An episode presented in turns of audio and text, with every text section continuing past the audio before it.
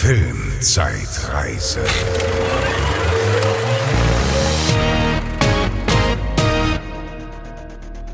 Hallo und herzlich willkommen zur neuesten Folge der Filmzeitreise. Ich bin die Bezi.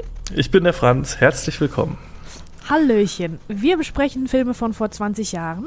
Ähm, und jetzt widmen wir uns dem Mai 2003.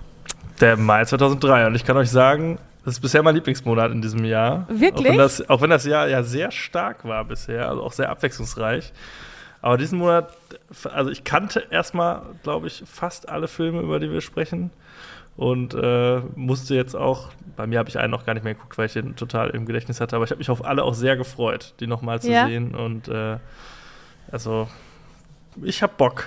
Ja, okay, ich auch. Also, ähm, ja, ich habe auch eigentlich, eigentlich nur gute Sachen dabei in der Tasche heute.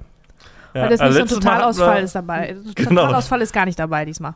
Ja, letztes Mal hatten wir wirklich so, ne, war eher so, ich glaube, da war wenig Empfehlenswertes dabei. Es war auch abwechslungsreich, aber es war jetzt äh, qualitativ in der Spitze nicht ganz so stark. Ja. Jetzt finde ich es eigentlich alles irgendwie ganz okay oder ganz gut. Kann man schon mal vorwegnehmen. Aber Ja. äh, wie gut, das äh, ja, können wir euch jetzt Das- gleich erzählen. Besprechen wir jetzt en Detail. Ich fange einfach mal an. Und äh, ich fange an mit einem Film, auf den ich auch, da habe ich mich direkt drauf gefreut, den habe ich auch direkt geguckt, nachdem feststand, welche Filme wir äh, besprechen. Und zwar Old School.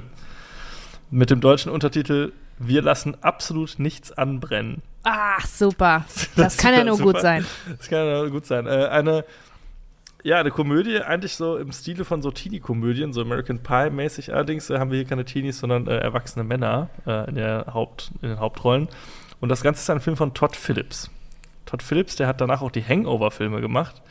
Äh, kennt man ja Und- auch. Also äh, sehr äh, gut im Comedy-Fach unterwegs. Und dann aus dem Nichts kam auf einmal der Joker-Film von 2019 oder sowas, weiß ich gar nicht mehr genau, mit Walking Phoenix. Ja, Ja. Äh, das war eine ganz andere Richtung. Der ist ja auch sehr gut angefangen, äh, angekommen. Ich persönlich bin jetzt nicht so ein Riesenfan von dem Film. Also ich fand ihn ganz gut, habe den einmal geguckt, aber ist so einer, den guckt man, also ich gucke den einmal und ich glaube, ich werde mir nicht nochmal Ja. Joker angucken.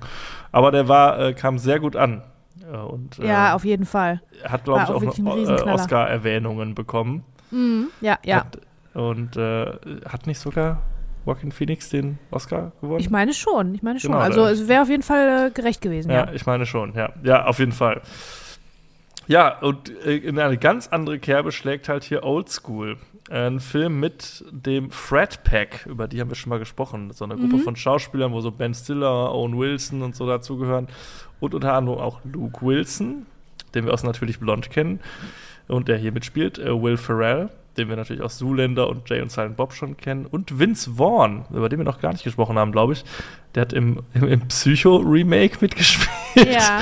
Ganz berüchtigt. Und in The Cell, also eigentlich eher so ernstere Sachen und ist dann so Anfang der 2000er total ins Comedy-Fach übergewechselt. Ne? Da kam dann noch später Ja. irgendwie hier äh, Dodgeball und Wedding Crashers und hast du dich gesehen. Jetzt zuletzt aber auch The wieder. Breakup ähm, und so. Mit genau. Jennifer Aniston noch. ja, ja, ja, stimmt.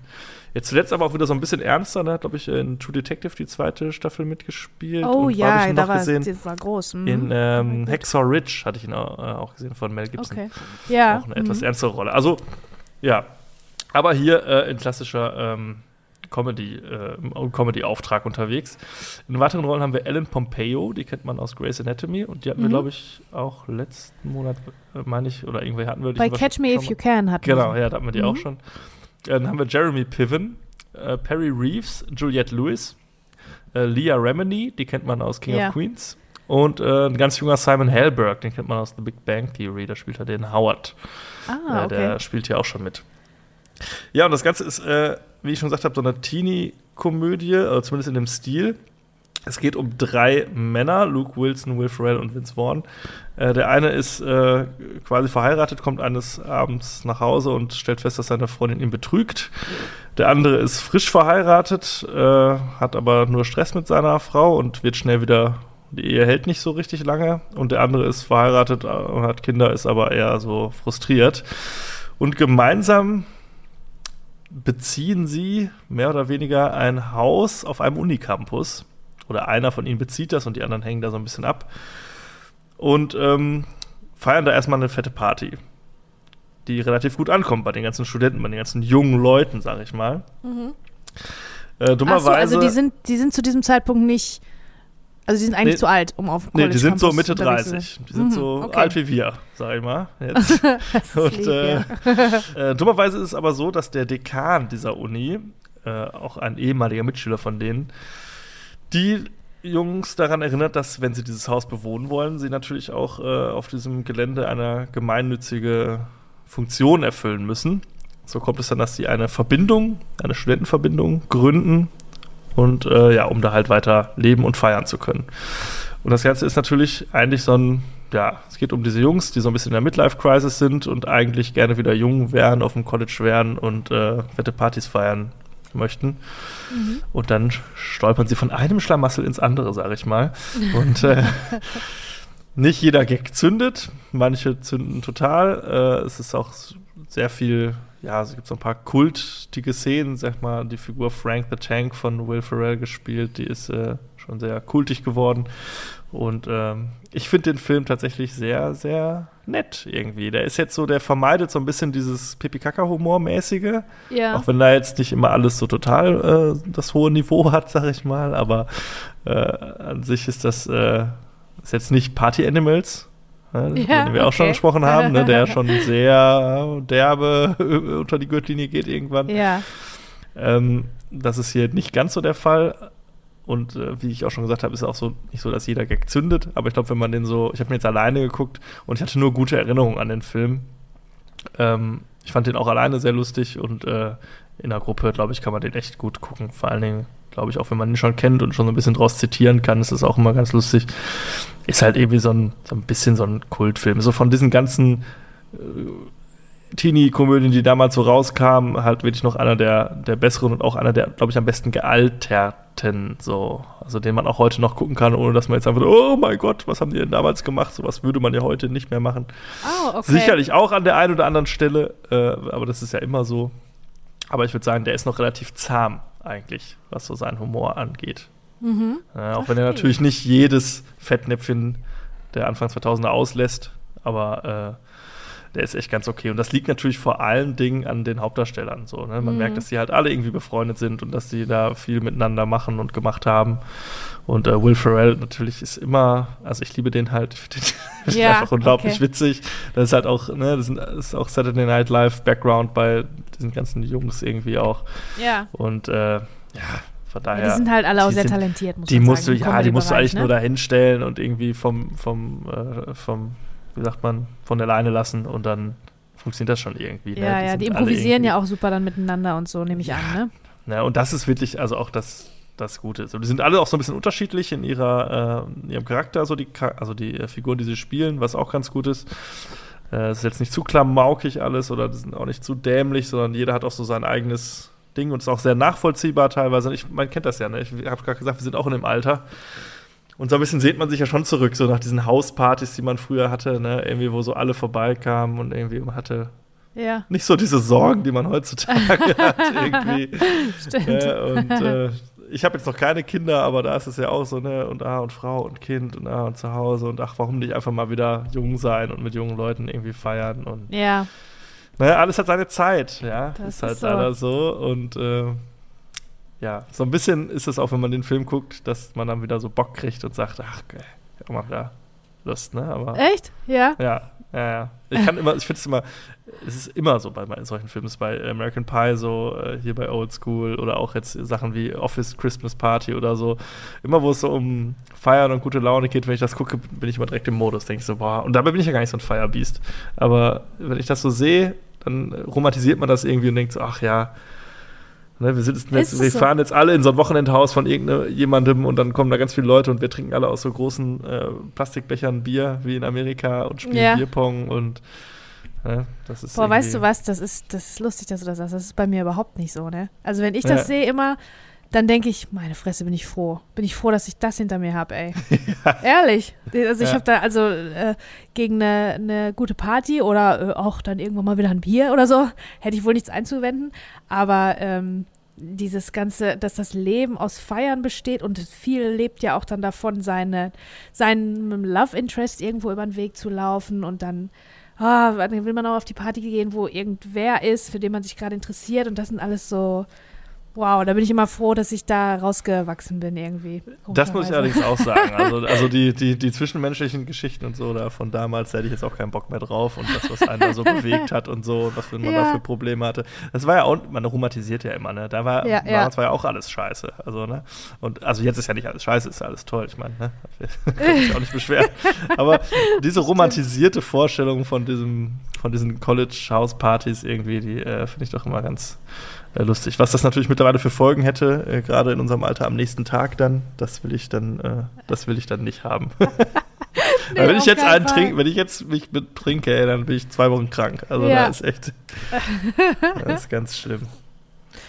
Ja, naja. aber der Film ist grundsätzlich, das ist der von, von allen, die wir auf dem Zettel hatten, auf den du dich am meisten gefreut hast, auf den du dich direkt gestürzt hast, oder wie verstehe ich das? Ja, ja, es war so der, wo, weil der halt auch so snackable ist, ne? Den, den haust du mal schnell weg. Ich weiß gar nicht, ich glaube, der ist 90 Minuten lang oder so. Ne? Also das ist jetzt wirklich so, und da, da, da, musst du auch jetzt nicht irgendwie in einer speziellen Stimmung für sein, sondern die kannst du halt immer reinschmeißen. Deshalb war das auch so der erste, den ich genommen habe, weil gerade mein Hauptfilm ist so einer, da muss man sich auch Zeit für nehmen und da muss man ja. auch, ne, da muss auch, und bei Oldschool, mein Gott, da legst du dich auf das Sofa, guck, machst den an, guckst zwischendurch auf dein Handy, gehst zwischendurch aufs Klo und an den Kühlschrank und guckst ja, ihn halt ja. so weg. Deshalb war das so, ich habe dann gedacht, komm, jetzt hast du Zeit, zwei Stunden, dann zack, rein damit und äh, hatte Bock drauf. Und ich wurde nicht enttäuscht, also ich finde ihn echt immer noch sehr nett. Und der hat nicht an Qualität verloren, weil du den alleine geguckt hast, weil er klingt für mich so wie so ein, äh, wie so ein Party-Warm-up-Vortrinken-Film, äh, bevor man dann, äh, bevor man dann weiterzieht oder was auch immer, das, was man eher in Gesellschaft, was in Gesellschaft mehr Spaß macht. Oder? Ja, ich, äh, also er hat nicht verloren, äh, dadurch, dass ich ihn alleine geschaut Also sicherlich hat er das, aber er hat auf jeden Fall funktioniert auf eine gewisse Art und Weise. Ich habe ihn, glaube ich, auch noch nie so richtig oder bestimmt früher mal einmal in Gesellschaft geguckt. Und dann ist er bestimmt besser, aber ähm, es war auch okay alleine. Also kann ich ja, so sagen. Gut. Aber ich würde natürlich jedem empfehlen, guck den mit ein paar Freunden. Würdest ne? du mir den empfehlen? Wer, würde ich den mögen? Du kennst ja jetzt mittlerweile meinen Geschmack ja, gut, und meinen du, du Humor. mochtest ja, du mochtest ja auch Party Animals. Ne? Das lag irgendwie ja natürlich vor allen Dingen an Ryan Reynolds ja. irgendwie. Ne? Ja. Ähm, kann ich ganz schwer einschätzen. Ich denke aber, ich denke aber schon. Ich denke, wenn du, aber du kannst den glaube ich nicht alleine gucken. ja, ich brauche einen, Vor, einen Vorklatscher, einen Vorlacher, ja, Left genau. Track. Ja, das brauchen wir alle irgendwie. Ne? Also, aber an sich, ich, ich, empfehle euch den Film. Aber wenn ihr, also guckt den mal, der ist echt ganz gut, finde ich. Und vor allem gut gealtert. Ist nicht so, dass man die ganze Zeit mit den Augen rollt. Okay. Ähm, ich erzähle euch von einem Drama. Ich erzähle euch von äh, 25 Stunden. Das ist ein Film mit Edward Norton unter anderem, äh, von Spike Lee. Spike Lee hat ähm, Malcolm X gemacht und Do the Right Thing, Black Clansman, ähm, die neue Version von Old Boy, oder neu, ne, die ist auch schon zehn Jahre alt die Oldboy-Version, Spiel des Lebens mit Denzel Washington und ähm, der macht äh, viel so Milieufilme. Da steht mhm. dann immer am Anfang, der, der, der, in den Credits steht dann Spike Lee Joint. Nicht äh, Spike Lee Film, sondern Spike Lee Joint. Das hat dann schon, das ähm, bringt er dann schon wieder schon direkt in so ein bestimmtes Milieu. Fast alles spielt, glaube ich, in New York. Also der ist so richtig, der macht die New York-Filme schlechthin, ne? Mhm. Ähm, und ähm, erzählt von der Stadt und aber auch von ja, mehr, die Geschichten spielen mehr so im, in, unter, den, unter den Schwarzen, im schwarzen Milieu sozusagen. Hier ist es jetzt so, dass wirklich, dass der quasi ein All-White-Cast äh, hat. Ne? Also, der erzählt eine Geschichte, die auch ein bisschen, ähm, ja, einem bestimmten, also ein bisschen im Drogenmilieu auch, äh, also angrenzt ans Drogenmilieu sozusagen, aber ausnahmsweise mit ganz, mit nur weißen äh, Darstellern tatsächlich durch die Bank. Bis auf Rosario Dawson, die spielt auch mit. Überhaupt ähm, zu den Eckdaten. Der Film ist ab 12, der ist 2 Stunden 15 lang. Das ist ganz schön viel. Erzähle oh ja. ich euch gleich, warum. Rosario Dawson ist dabei. Das ist, ähm, äh, na, sag schnell von Star Wars. Ahsoka. Ahsoka, genau, Ahsoka, genau. Ähm, über die haben wir auch öfter schon gesprochen, die finden wir auch ganz toll. Dann haben wir äh, Anna Paquin, die hat einen Oscar bekommen als kleines Kind, als Zwölfjährige, glaube ich, für das Piano und hat danach bei X-Men mitgespielt und bei True Blood. Der werden wir später in meinem Hauptfilm nochmal über den Weg laufen, genauso wie Brian Cox. Der hat auch bei X-Men, dem X-Men mitgespielt, den ich später bespreche. und auch bei Troja und bei der Anschlag, den wir besprochen haben. Also Brian Cox ist bei ganz vielen Sachen äh, mit dabei. Und dann haben wir noch Barry Pepper. Der hat bei True Grit mitgespielt und Saving Private Ryan, The Green Mile und bei The Kennedys. Und der sieht auch aus wie so ein, also der hat ein ganz, ganz interessantes Gesicht. Also wirklich wie gemalt, wie so äh, Michelangelos David oder so. Der hat ganz große Lippen und so eine, so eine große Nase. Also irgendwie, wenn ihr den seht, dann werdet ihr wissen, was ich meine. Der ist, hat so einen ganz speziellen Look einfach. Ähm, den habe ich lange nicht mehr, äh, lange nicht mehr in irgendwas gesehen, aber eigentlich finde ich den wirklich sehr gut. Hier ist er auch wirklich echt stark. Äh, Philipp Seymour Hoffman, habe ich schon gesagt? Habe nee, ich nicht gesagt. Nicht. Ja, den haben wir ja auch oft schon besprochen, bei Almost Famous, bei Roter Drache. Ganz, ganz viel hat der gemacht. Der ist auch ähm, einer von den ganz Großen der aber fast immer auch eine, Nebenrolle eher, mit einer Nebenrolle sich zufrieden geben musste in mhm. seinem Leben. Der lebt leider nicht mehr. Und ähm, ja, der Autor von diesem Film ist David Benioff. Der wird euch vielleicht was sagen. Das ist der Showrunner, der Erfinder quasi von Game of Thrones. Der hatte nämlich zu dem Zeitpunkt, oder damals hatte der einen Roman geschrieben. Und dieser Roman ist das Quellmaterial. Und ich glaube, das Screenplay hat er auch dann, also er hat es dann quasi umgeschrieben als Screenplay als Drehbuch. Aber das ist im Prinzip eine Geschichte von ihm. Und jetzt werden alle denken, oh, da gibt es bestimmte Drachen in New York oder was auch immer. Also das ist ganz weit entfernt von dem, wofür wir David Benioff eigentlich kennen, nämlich Game of Thrones. Ähm, die Handlung ist folgende. Edward Norton ähm, spielt Monty, der ist ein Drogendealer und der ist erwischt worden. Und er muss jetzt für sieben Jahre in den Knast, morgen früh, in 25 Stunden muss jetzt in den Knast. Also der Film fängt mhm. an irgendwie an einem Tag um 8 Uhr morgens und am nächsten Tag um 9 morgens muss er da auf der Matte stehen und seine Strafe, seine Haft antreten. Ja, das ist so die Prämisse, ne? Ist eigentlich eine ganz, eine ganz gute, da kann man halt viel draus machen. Und äh, was das hier ist, ist äh, so ein klassischer Spike Lee-Film, sehr dialoggetrieben, Ensemble-Cast und ähm, ist im Prinzip das Porträt eines Drogendealers, und auch Porträt der Stadt New York und dieser verschiedenen Charaktere und Lifestyles. Der trifft sich dann, Brian Cox ist sein Vater, mit dem trifft er sich dann und die sprechen nochmal Sachen durch und ähm, lassen nochmal Sachen aufleben irgendwie. Schuld ist natürlich ein großes Thema. Warum hat er das alles gemacht? Warum hat er überhaupt Drogen gedealt? Wer hat ihn verpfiffen? Ist auch nochmal so ein kleiner, so ein kleiner Subplot, mhm. der aber ist eigentlich relativ nebensächlich. Äh, der verdächtigt seine Freundin, Rosario Dawson. Ähm, es ist aber eigentlich nebensächlich, warum, wieso, weshalb der jetzt aufgeflogen ist. Äh, eigentlich ist das, das Thema, äh, der hat was falsch gemacht in seinem Leben, der hat einen falschen Weg eingeschlagen und jetzt kriegt er seine Strafe dafür. Und was würdest du machen mit den letzten 24, mit den letzten 25 Stunden, die dir bleiben, in Freiheit, bevor du sieben Jahre niemanden mehr von denen wieder siehst und wer weiß, ob du überhaupt da rauskommst, ist auch so ein bisschen Thema äh, im Knast, gerade zu der damaligen Zeit. Es war ja noch, also wirklich auch sowas von äh, überfüllt, die amerikanischen Knäste, ist wahrscheinlich immer noch so. Und dann kommt dann White, Skinny White Boy Edward Norton, mhm. äh, ne, kommt dann da rein. Was passiert denn wohl mit dem? Der kommt als anderer Mann wieder raus, ist klar. Ne, also in diesem Film ist es so, dass diese sieben Jahre wirklich wie die Ewigkeit behandelt werden. Das, der geht jetzt für immer weg. Ne, der trifft Boah, sich mit seinen ja. Freunden, der verbringt noch ein bisschen Zeit mit seiner Freundin, die gehen quasi auf eine Party in einem Club, wo die immer waren. Und ja, der findet noch mal so ein bisschen zu sich selber über seine Freunde und über seinen Vater und über die Leute, die zu ihm gehören und zu ihm halten. Und ähm, macht sich natürlich auch fertig, weil das alles seine Schuld ist am Ende. Ne? Hat er niemanden niemanden, dem er die Schuld dafür in die Schuhe schieben kann, außer sich selber. Hat er einfach falsch gemacht und äh, ja, also hier im Film ist es wirklich wie die Ewigkeit, als ob die sich alle niemals wiedersehen. Sieben Jahre allerdings sind so schnell vorbei. Also nicht, wenn man im amerikanischen Knast sitzt wahrscheinlich, aber das habe ich so, das habe ich so ein bisschen äh, zu mhm. bemängeln gehabt, weil natürlich hat das alles wirklich eine ganz eine Schwere und eine Tragik und so. Aber wenn du dir sieben Jahre überlegst, die sind weg wie. Also dein Leben ist wahrscheinlich nicht vorbei. Der ist jetzt irgendwie, ähm, er wird erzählt, dass er 31 ist. Er kommt raus mhm. mit 38.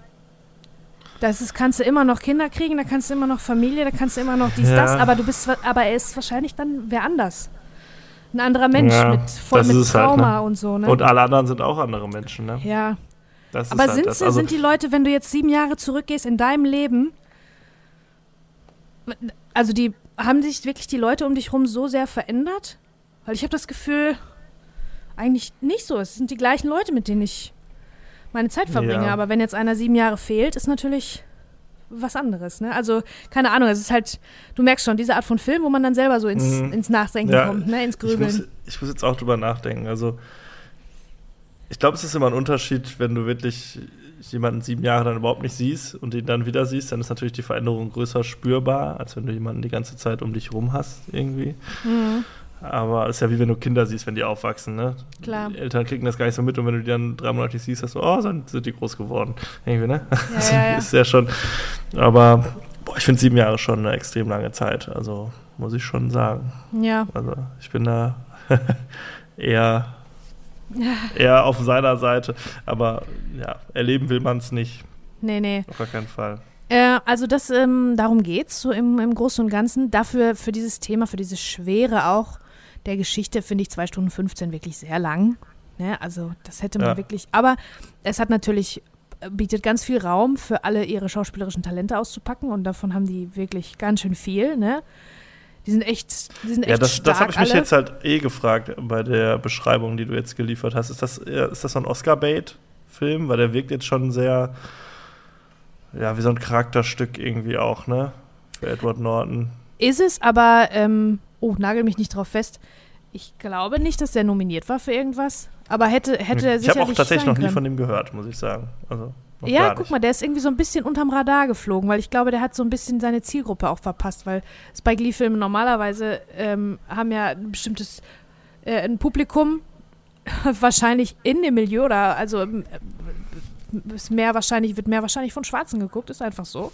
Mhm. Ne, weil man da weiß, dass, ähm, dass der Regisseur und auch der Cast meistens äh, schwarz ist und auch in, der, in dem, äh, ne, dann in, in den Geschichten wahrscheinlich ein bisschen authentischer einfach auch sind. Und das ist hier mit dem All-White-Cast, da sind auch nicht alle Figuren so ganz glaubwürdig, muss ich sagen. Also Edward Norton Ja. als, als ähm, Drogendealer, der aber ähm, reuig ist und auch wirklich sehr intelligent und so weiter. Also ist der Film macht nicht so ganz klar, warum der überhaupt auf diese schiefe Bahn in Anführungszeichen, wa- warum der da überhaupt Ah, hingekommen okay. ist, ne? Sein bester Kumpel, ähm, gespielt von Barry Pepper, ist äh, Wall Street Superguru da irgendwie, ne? Der wird so als Wall Street Mensch etabliert. Und Philip Seymour Hoffman ist Lehrer am College, ne? Also auch so irgendwie so eher die Akademikerschiene. Das sind Freunde aus der Kindheit. Was ist denn passiert? Also das hat man nicht, hat man mir jetzt nicht so ganz äh, ähm, zeigen können, muss ich sagen. Zwei Stunden 15, ganz schön lang. Ähm, aber da sind wirklich starke, starke Szenen dabei. Und besonders bemerkenswert mal wieder ist Philip Seymour Hoffman. Der ist wirklich auch fast stärker als Edward Norton, ne? Also jede Ja. Szene, wo der dabei ist, und Edward Norton ist schon wirklich ganz groß, ne? Ganz großer Schauspieler. Aber überall, wo Philip Seymour Hoffman dabei ist, ne, der stiehlt so die Szene. Der ist wirklich, also den finde ich, wusste ich gar nicht vor diesem Podcast, wie gut ich den eigentlich finde. Wie toll der eigentlich ist. Das habe ich jetzt ähm, mit frischen Augen mal gesehen. Und äh, ja, dann äh, werden natürlich alte Konflikte auch aufgekocht unter den Freunden. Und da ist dann auch wieder eine ganz starke Szene dabei, wo auch Barry Pepper super gut ist, super Performance abliefert. Ähm, ja, also ich würde den auf jeden Fall empfehlen. So viel kann ich auf jeden Fall schon mal sagen. Mhm. Der ist echt, ist schon stark. Brian Cox auch natürlich, ne? Ja, Ganze immer ist- gut. Ja, ja, ja. Das ist halt äh, dialoggetrieben, das Ganze. Also im Prinzip sind die immer in New York unterwegs, laufen irgendwo hin, sitzen irgendwo in irgendeiner Bar, in irgendeiner Kneipe, ne? So richtig passieren tut da nicht so viel. Ne? Die arbeiten halt Sachen auf, bevor es jetzt, äh, bevor er weggehen muss. Da muss man Bock drauf haben, ne? Glaube ich, auf sowas. Ist ja auch nicht jedermanns Sache, ne? Genau. Wenn da so viel gequatscht wird. Aber vor allem 2 Stunden 15 hast du gesagt? Ja, Boah, das ist natürlich. Ja, das ist natürlich- ein bisschen abschreckend dann auch, ne? Aber der, Ja, der ist schon ja. stark. Also ich habe, du, du denkst dann am Anfang, oh je, also den habe ich ein bisschen vor mir hergeschoben und dann habe ich gedacht, oh je, okay, ja, dann, ich weiß ja, ich habe den damals gesehen und war damals wirklich sehr begeistert. Ähm, und irgendwas daran äh, war gut, nur dann, als es, wenn es anfängt, dann denkst du, oh ja, okay, jetzt quatschen die ganz viel, dann quatschen die noch mehr, quatschen noch mehr. Aber der schafft es schon, einen, äh, einen dann auch zu fesseln. Auch obwohl Leute sich nur, Charaktere sich nur unterhalten. Ist schon so. Ja. Also das, äh, das, das schafft er schon. Was hier auch noch besonders ist, ähm, das ist der erste Film, den wir geguckt haben, auf jeden Fall, glaube ich, wo 9-11 zum ersten Mal quasi prominent etabliert ist. Also schon mhm. in der Title-Sequence äh, ähm, sieht man diese, diese Ground Zero, äh, da waren ja so Laser, die dann in die Luft ja, gingen, ja. statt der Türme Lichtkegel. So, und darauf laufen die, ähm, laufen schon die, läuft schon die Title-Sequence. Und dann später nochmal, als seine Freunde, also Barry Pepper und Philip Seymour Hoffman, ganz, ganz, ganz lange sich unterhalten, ähm, sitzen die in einem Apartmenthaus, was direkt am Ground Zero ist und wo die Sicht auf, aus dem Apartment auf Ground Zero geht. Und äh, ja, das will, will er nochmal etablieren natürlich. Das war im, im Roman natürlich nicht so. Das haben die im Nachhinein dann reingeschrieben. Und das will natürlich dann etablieren, wie das ist auch, dass die Leute dass die Menschen dort mit so einer Katastrophe, also in der Nachbarschaft, einfach im Schatten von dieser Katastrophe immer leben müssen. Ne? Dann mhm. sprechen die auch kurz darüber, dass der, der Wall Street-Mensch sein, äh, sein geiles Apartment da hat und warum er das nicht einfach verkauft, weil seine Sicht, seine Aussicht ist das ehemalige World Trade Center, ne, Ground Zero. Wer will denn da drauf gucken? Und er sagt, nee, mach ich nicht, ne? Und ja, das sind dann so die, die, die Rand, also die Peripherie sozusagen von dieser Katastrophe von damals und alle New Yorker sind irgendwie ein bisschen davon betroffen, das will das, glaube ich, erzählen. Klar, und ja. ich meine, das ist das erste Mal. Was liegt wahrscheinlich daran, dass alles andere, was wir gesehen haben, noch vorher gedreht wurde, ja, als die Türme genau. noch da waren. Und das ist jetzt das erste Mal, dass das wirklich so prominent so einen Platz findet und Erwähnung findet. Ja, das fand ich ganz spannend. Auf jeden Fall.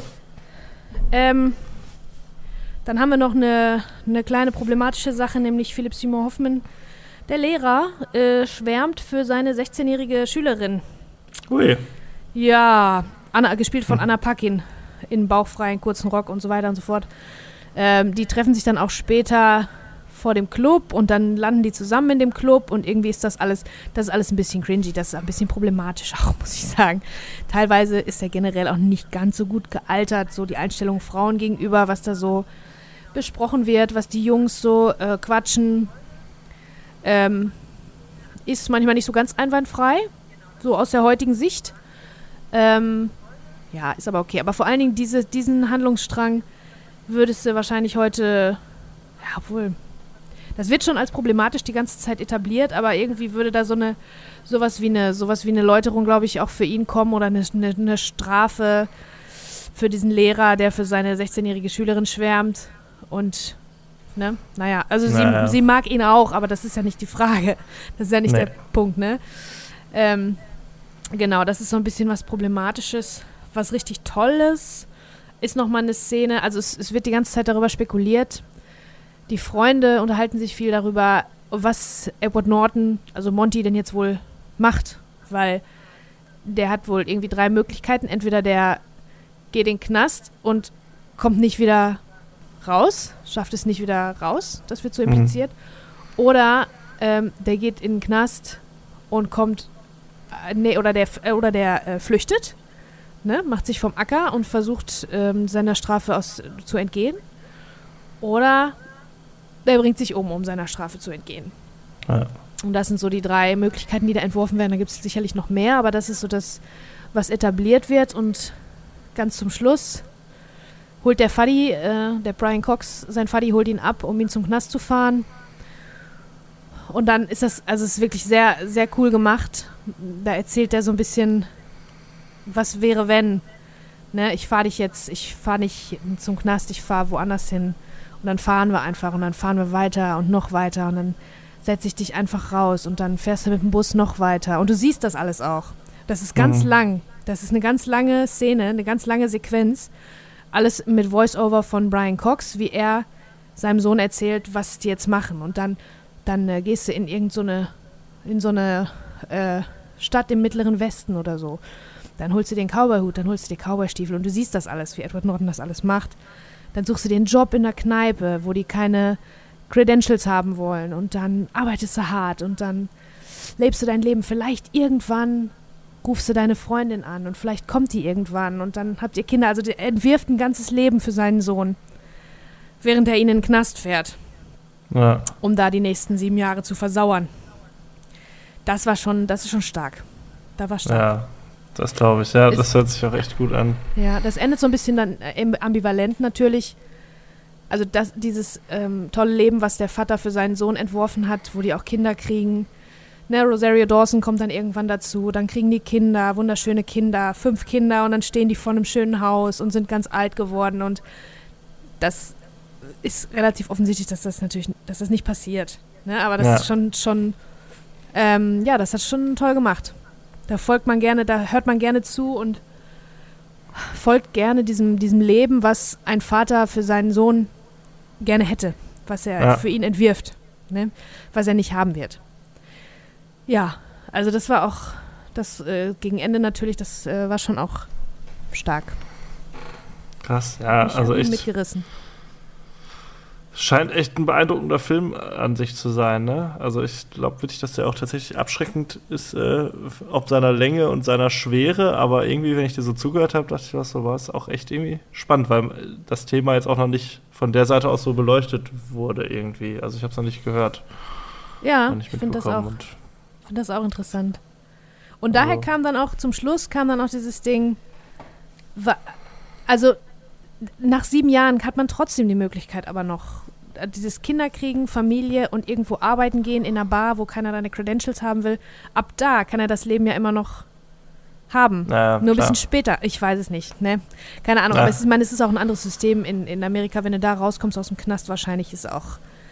Wo willst du dann anfangen? Wo willst du arbeiten? Das ist ja auch wirklich echt schwer, dann wieder Fuß zu fassen. Ne? Wahrscheinlich, die meisten rutschen dann direkt wieder ab weil es da nicht so richtig dieses, dieses Auffangsystem hat wie bei uns, ne? Mhm. Und selbst hier ist es auch bestimmt sehr schwer, danach äh, Fuß zu fassen und Arbeit zu finden und so weiter. Aber ja, ähm, grundsätzlich wirklich, doch, der ist schon beeindruckend. Ich würde den schon weiterempfehlen. Man muss halt so ein bisschen wissen, worauf man sich einlässt. Es ist auch nicht nur die ganze Zeit Tragik und, und Drama und schrecklich. Ne? Man kann da auch ein bisschen drüber, äh, drüber lächeln und ähm, die unterhalten sich auch relativ locker, ne, teilweise. Aber natürlich hier und also es wird immer wieder irgendwas aufgearbeitet. Dafür, dafür ist diese letzte Nacht im Prinzip da. Ich komme dann wieder mit etwas seichterer Unterhaltung daher. mein nächster Film ist The Transporter Ach mit Jason ja. Statham. Auch so ein richtiger super Klassiker jetzt mittlerweile, ne? Ja, es hat so irgendwie krass, auch schon 20 Jahre äh, alt ist. Ist so ein bisschen Jason Stathams, ja, sind so die ersten Gehversuche im Action-Genre. Ne? Mittlerweile mhm. ist er ja mhm. wirklich ein gefeierter Action-Held. Und ähm, damals ja eher ne, durch die äh, gerade Guy Ritchie-Filme ja bekannt geworden. Haben ja. wir auch schon über Snatch gesprochen. Mittlerweile auch wieder dahin zurückgekehrt mit äh, Wrath of Man und Operation Fortune. Hat er ja auch jetzt wieder in Guy Ritchie-Film mitgespielt und dazwischen halt ganz, ganz viel Action-Gedöns gemacht irgendwie, ne? Ähm, das ist ein Film von Louis Leterrier. Ihr hört, es ist ein französischer Name, es ist auch ein französischer Film. Äh, in Frankreich produzierter Film. Äh, unter anderem von Luc Besson, der auch das Drehbuch geschrieben hat. Luc Besson ist ja auch selbst ein großer Actionregisseur, Leon der Profi oder das fünfte Element oder so, ne? Also mhm. auch schon einige Sachen gemacht. Als Co-Regisseur haben wir noch Corey, Corey Yuen dabei. Das ist so ein, äh, der macht mehr so Martial Arts Filme. Und Louis Leterrier hat danach noch den zweiten Teil von Transporter gemacht. Insgesamt gibt es davon zwei Fortsetzungen, eine Serie und einen Reboot-Film. Also insgesamt vier Filme und eine Serie, die über zwei Staffeln ging. Mhm. Danach hat er noch Incredible Hulk gemacht. Das war ein Film fürs Marvel Cinematic Universe. Er hat Kampf der Titanen gemacht mit Sam Worthington ganz furchtbar. Und er hat ah. Now You See Me gemacht, die Unfassbaren. Ein Film, den ich so scheiße finde. Und ich wusste nicht, dass er das gemacht hat. Und deshalb finde ich den jetzt auch scheiße. Okay, okay.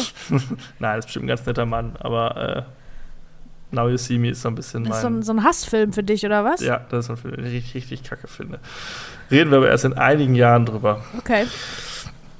So, außer Jason Statham spielen dann noch mit Shu Kui eine taiwanesische Schauspielerin. Ich habe jetzt von ihr keine weiteren Filme rausgeschrieben, denn die hat danach nichts mehr gemacht, was mir jetzt ins Auge gesprungen ist.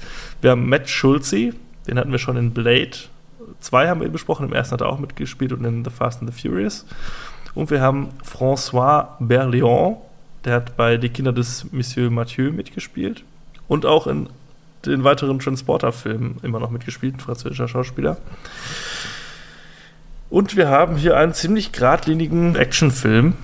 Es geht um äh, eine Figur gespielt von Jason Statham, der ist, äh, wie sich später im Laufe des Films rausstellt, so ein ehemaliger Special Forces Super Soldat, was weiß ich, Typ. Verdient sich aber mittlerweile im Ruhestand sein Geld damit, dass er so ein Transportfahrer ist. Also entweder so Fluchtwagenfahrer oder für irgendwelche zwielichtigen Leute irgendwelche Pakete von A nach B bringt.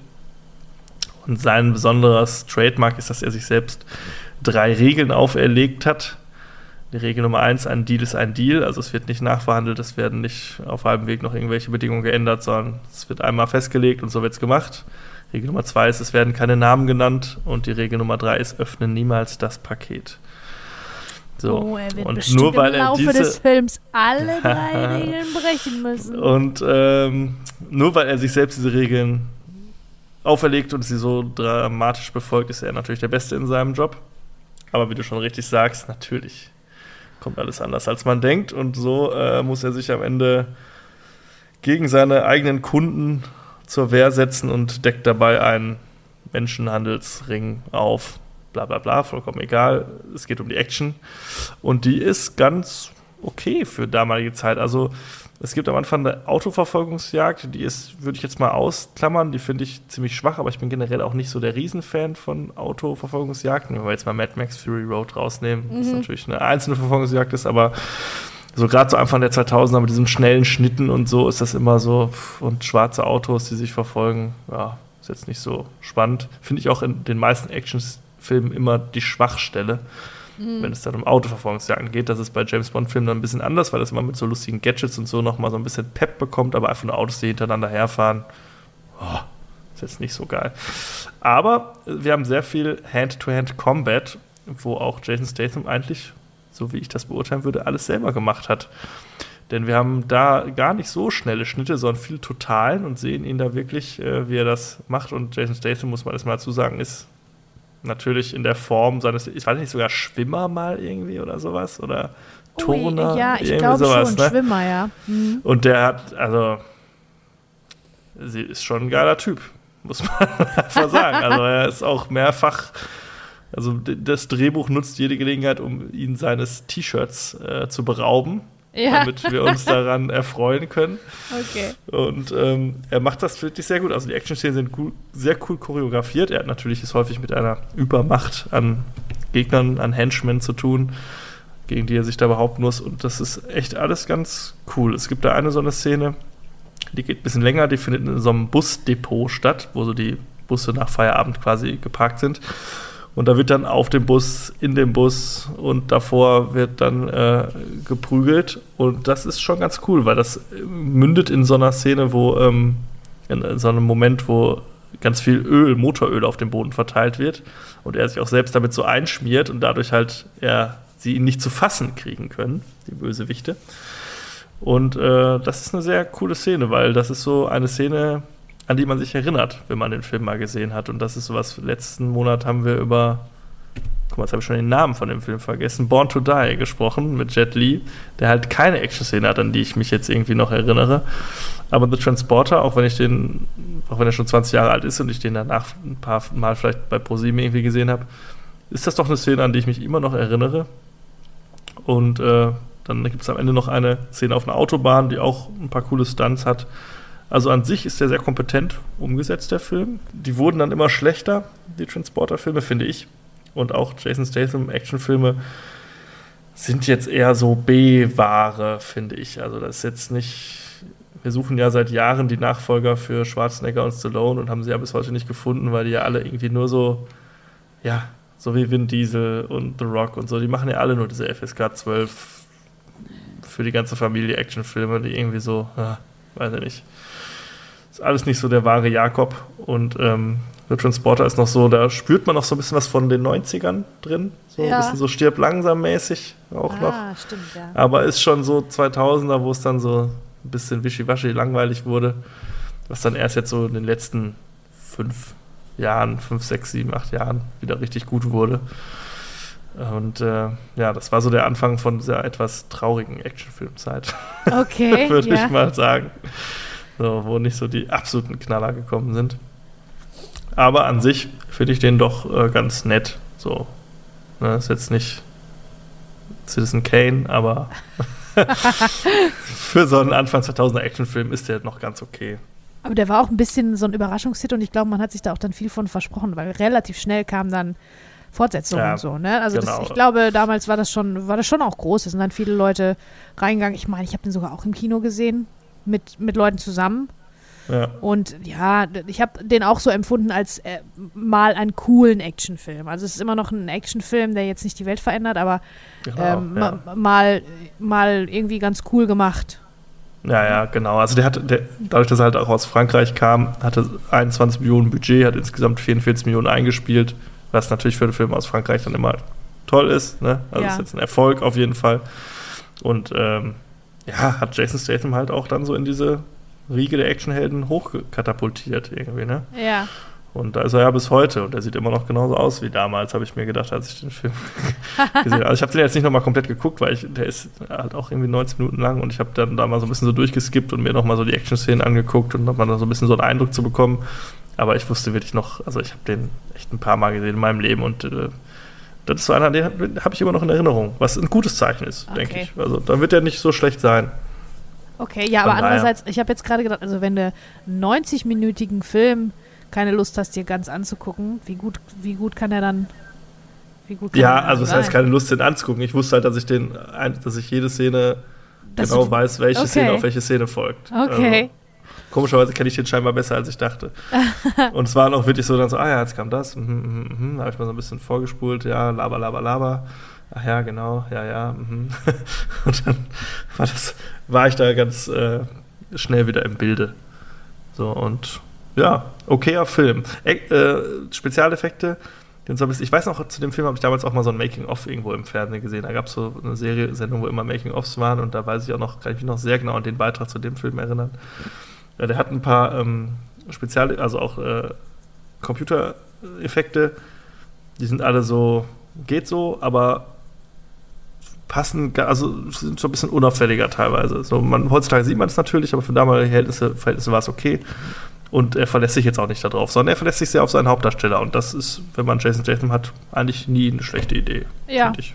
ja, stimmt. Mhm.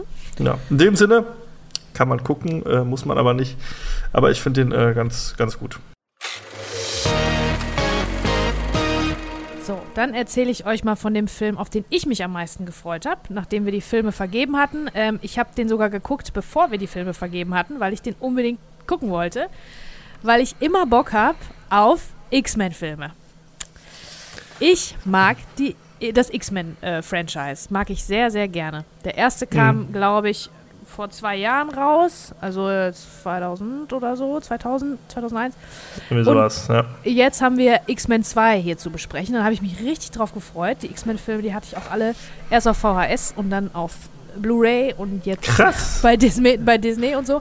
Hätte ich dich gar nicht so eingeschätzt, Ja, dass du so ist, ein. ähm, ist das ein bisschen auch ein Guilty Pleasure vielleicht? vielleicht. Weil die sind ja, auch das nicht alle so super, so super gut. Das stimmt und die sind auch jetzt nicht, auch die verändern nicht die Welt. Das sind im Prinzip Actionfilme. Nee. Aber ich finde, wie die Action hier gehandhabt ist und wie das hier gemacht ist, genau richtig. Das entspricht genau meinem Gefühl für das richtige Timing und auch diese Momente, die ich schon so oft habe ich, wie oft habe ich zu dir gesagt, können die sich jetzt mal äh, unterhalten? Ich äh, habe keine Lust mehr, Action nur zu sehen. Ich will jetzt mal das Mhm. verstehen, was da los ist. Und ich finde, in den X-Men-Filmen ist das wirklich super gut ausgewogen. Also dieses äh, ist wirklich, ich finde das richtig gut gemacht. Mir macht das richtig Spaß von vorne bis hinten. Das, äh, weiß ich nicht, überanstrengt einen nicht. Äh, weder das Auge noch das Gehirn auf jede wirklich gute, gut konzipierte Actionsequenz Mhm. äh, folgt wieder was inhaltlich Relevantes, was, wo ich mich dann auch mit abfinden kann und so, ne? Oder wo ich mich dann auch wiederfinden kann und das finde ich wirklich, äh, X-Men-Filme mag ich gerne. Das sind so ein bisschen meine Go-To-Filme. Das waren Das immer dann gut. so welche, wenn ich, äh, wenn man äh, krank ist oder wenn man, äh, weiß ich nicht, einen Tag frei hat und tagsüber einen Film auf der Couch geguckt hat. Das ist gerne mal ein X-Men-Film. Einfach so, einfach weil es mir, weil es Na, mir guck. Freude macht und nicht wehtut. Ja. ja. Also, ähm, dieser Film, X-Men 2, ist von Brian Singer. Brian Singer hat die Usual Suspects gemacht und auch Dr. House, die Serie, und Bohemian Rhapsody, neuerdings. Ja. Äh, was heißt neuerdings, ist auch schon ein paar Jährchen her. Der Film ist ab 12, der ist auch ziemlich lang, 2 Stunden 14, aber das haben ja auch ein bisschen diese Actionfilme, also diese, diese Action-Superhelden-Comic-Verfilmungen auch so ein bisschen an sich, ne? Äh, also 90 Minuten ist da keiner gefühlt von den ganzen, auch die ganzen Marvel-Filme, die jetzt so die Runde machen. Äh, Ja. Das muss, braucht immer alles ein bisschen länger. Mit dabei sind Patrick Stewart als Professor X, Ian McKellen als Magneto, ähm, Hugh Jackman als Wolverine, Halle Berry als Storm, Femke Jansen, James Marston, Anna Paquin auch wieder als Rogue, Re Rebecca Rumin als äh, Mystique. Die hat Mhm. später in den späteren Filmen ist Mystique von Jennifer Lawrence gespielt worden. Überhaupt ist das, gibt es quasi mehrere Zeitrechnungen in diesem X-Men-Franchise. Und das sind die ersten vier Filme, glaube ich, haben dieses, diesen Cast. Ja. Äh, Hugh Jackman ist für immer Wolverine geblieben. Also seit der den das erste Mal gespielt hat, hat niemand anders Wolverine gespielt. Ja. Patrick Stewart und Ian McKellen sind auch für immer ihre Charaktere geblieben. Es gibt aber von denen jüngere Versionen Mhm. in diesen neueren Filmen. Ja. Äh, nämlich äh, Michael Fassbender und James McAvoy, die auch ganz ja. Auch sind. zwei super. Also, wie kann, man, super. wie kann man zwei so geile Schauspieler wie Ian McKellen und äh, Patrick Stewart mit noch, also mit ähnlich geilen Schauspielern Ja. ersetzen? Äh, das ist ja wirklich, also sowieso, jetzt wo du den Cast nochmal vorgelesen hast, wenn man sich mal überlegt, Anfang der 2000er Comic-Verfilmung war jetzt nicht so, dass damit hat man sich jetzt nicht mit Ruhm bekleckert meistens eben. Ja. Ne? Klar, wir hatten irgendwie die Batman-Filme in den 90ern, die so ein bisschen düster und ernst zu nehmen waren. Oder auch Spider-Man war gerade dann. frisch jetzt. Dann kamen aber die Batman-Filme von Joel Schumacher, die eher so Genau. kacke waren, und dann Spider-Man. Und dann hast du jetzt X-Men und dann hast du aber erstmal Ian McKellen und Patrick Stewart. ja. Dann siehst du schon, okay, wir, Ja. äh, wir, wir meinen es ernst hier, ne? Ja, ja, genau. Wir machen das ja nicht zum Spaß. Das soll auch äh, Qualität haben. Brian Cox auch natürlich wieder dabei. Ja. Ähm, Alan Cumming und Sean Ashmore. Also, ähm, das sind alles äh, super Schauspieler, die auch in ihre Rollen da so reingewachsen sind, die ihre Figuren geworden sind im Prinzip. Das ist ja erst das Ja. zweite Installment. Und ähm, wie du schon gesagt hast, dieses Franchise hat im Prinzip, äh, war wirklich maßgeblich für Marvel. Also es sind ja auch Marvel-Helden. X-Men gehört Ja. eigentlich zu Marvel. Damals war es 20th Century Fox. Jetzt Ja. gibt es das alles zu sehen auf Disney Plus. Also es ist alles jetzt, glaube ich, machen die gleichen Leute Kohle mit. Ja. Ähm, aber damals war es so, das, das hat man so angeschoben. Man sieht das auch am Budget vom ersten Teil. Das war jetzt nicht so unfassbar, wie, wie jetzt die äh, Marvel-Filme sind. äh, Marvel Cinematic Universe Filme. Und ja, dieses Franchise hat das wirklich ähm, wieder neu gezündet. Ne? Also das Ja. bestätigen auch viele Leute, ähm, irgendwie Kritiker und so. Ob jetzt gut oder schlecht, ob jetzt alle Filme von denen gut oder schlecht waren, ist egal. Die sind äh, groundbreaking gewesen, äh, grundlegend dafür, Comic-Verfilmungen wieder an den Start zu bringen in dieser Form. Ja. Das hat man im Prinzip X-Men auch ein bisschen zu verdanken. Absolut, da kamen ja. ganz viele Filme. Ähm, da kamen noch Wolverine Origin Stories bis zu, der neueste davon war Logan, ähm, das, wo, wo Wolverine im Prinzip alt ist, alt geworden ist. Zu dem Zeitpunkt hatte ja Hugh Jackman diese Rolle schon fast 20 Jahre gespielt. Ne? Auch äh, immer wieder äh, die Physis sich immer wieder antrainiert und so weiter. Äh, Mhm. Deadpool gehört auch im weitesten Sinne zu diesem, zu Genau, diesem ja. Franchise. Ich glaube, elf Filme sind das so insgesamt. Ja. Ähm, Kann sein, ja. ja. Genau, und ohne, ohne diese X-Men-Filme gäbe es dieses Marvel Cinematic Universe in der Form nicht. So kann man das einfach mal spekulieren. Würde ich auch sagen, ja. Ich denke auch, dass, also generell Comic-Verfilmung, ne? Also, dass man da auch, auch, ich denke auch die Christopher Nolan Batman-Reihe, die ja dann drei oder zwei, drei Jahre später kam, dass man gesehen hat, okay, wir können diese Comic-Sachen auch nehmen, wir können sie auch ernst nehmen, Mhm. wir können das auch äh, ja, einem erwachseneren Publikum zumuten und es ist nicht nur was für Kinder irgendwie. Ja, ja. Ich denke, das war schon eine Erkenntnis, die auf jeden Fall aus diesem Film gereift ist. So. und Ja, da ja. kann man wirklich nur den Hut vorziehen. Und äh, ja, das, ich fand, ich habe die beide, also die ersten beiden auch im Kino gesehen und Mhm. fand den ersten schon super und den zweiten fand ich äh, auch sehr gut, kann ich schon mal sagen. Auf jeden Fall. Ähm, also es ist hier alles ein bisschen, es ist nicht, es ist irgendwo zwischen der Poppigkeit und Buntheit von Spider-Man und der Düsternis von äh, den Batman-Filmen von Nolan. Also irgendwo dazwischen. Mhm. Das ist eigentlich immer noch alles ziemlich, ziemlich poppig und ziemlich bunt und so. Es fußt aber, das mag ich ja immer sehr gerne, äh, es fußt aber irgendwie so ein bisschen in der Realität. Und äh, Brian Singer hat wirklich ein gutes Gefühl dafür, in, äh, da solche Themen wie Intoleranz und Ausgrenzung, Rassismus mhm. und auch so eine generelle Coming-of-Age-Angst ne, ja. rauszuarbeiten. Und das ist, glaube ich, das, was, warum ich das so gerne mag. Und das ist natürlich sehr dankbare Prämisse. Ähm, ich weiß nicht, die Geschichte von X-Men ist halt, es gibt Leute, die haben äh, Mutationen und die äußern sich in, ja, Superkräften. Ganz, ganz viele unterschiedliche Superkräfte. Das ist natürlich cool. Also in einem Film die Möglichkeit zu haben, alles, alles Mögliche, ob es Feuer, der eine kann Feuer, der andere kann Eis, der kann, äh, der andere kann Shapeshifting, der kann sich unsichtbar machen, derjenige kann das Wetter kontrollieren oder Metall. Da, es ist ja unendlich, die Möglichkeiten ja. sind unendlich bei sowas, ne? Das ist natürlich echt dankbar. Ja, eine Spielwiese auf jeden Fall. Ja, ja, ja, genau. Und das finde ich echt, äh, das finde ich echt stark. Und äh, Brian Singer hat wirklich auch äh, so, so ein Feingefühl dafür, ne? Also in den, ähm, also man versteht dann immer ganz gut, warum jetzt diese Action, wofür diese Action da ist. Die ist auch super gut gemacht, weil man halt von seinen Charakteren vorher schon mit reingezogen wurde in die Geschichte. Das ist einfach, ist einfach das, wichtig, ne? Da können noch so gut die Leute kämpfen. Aus, ja.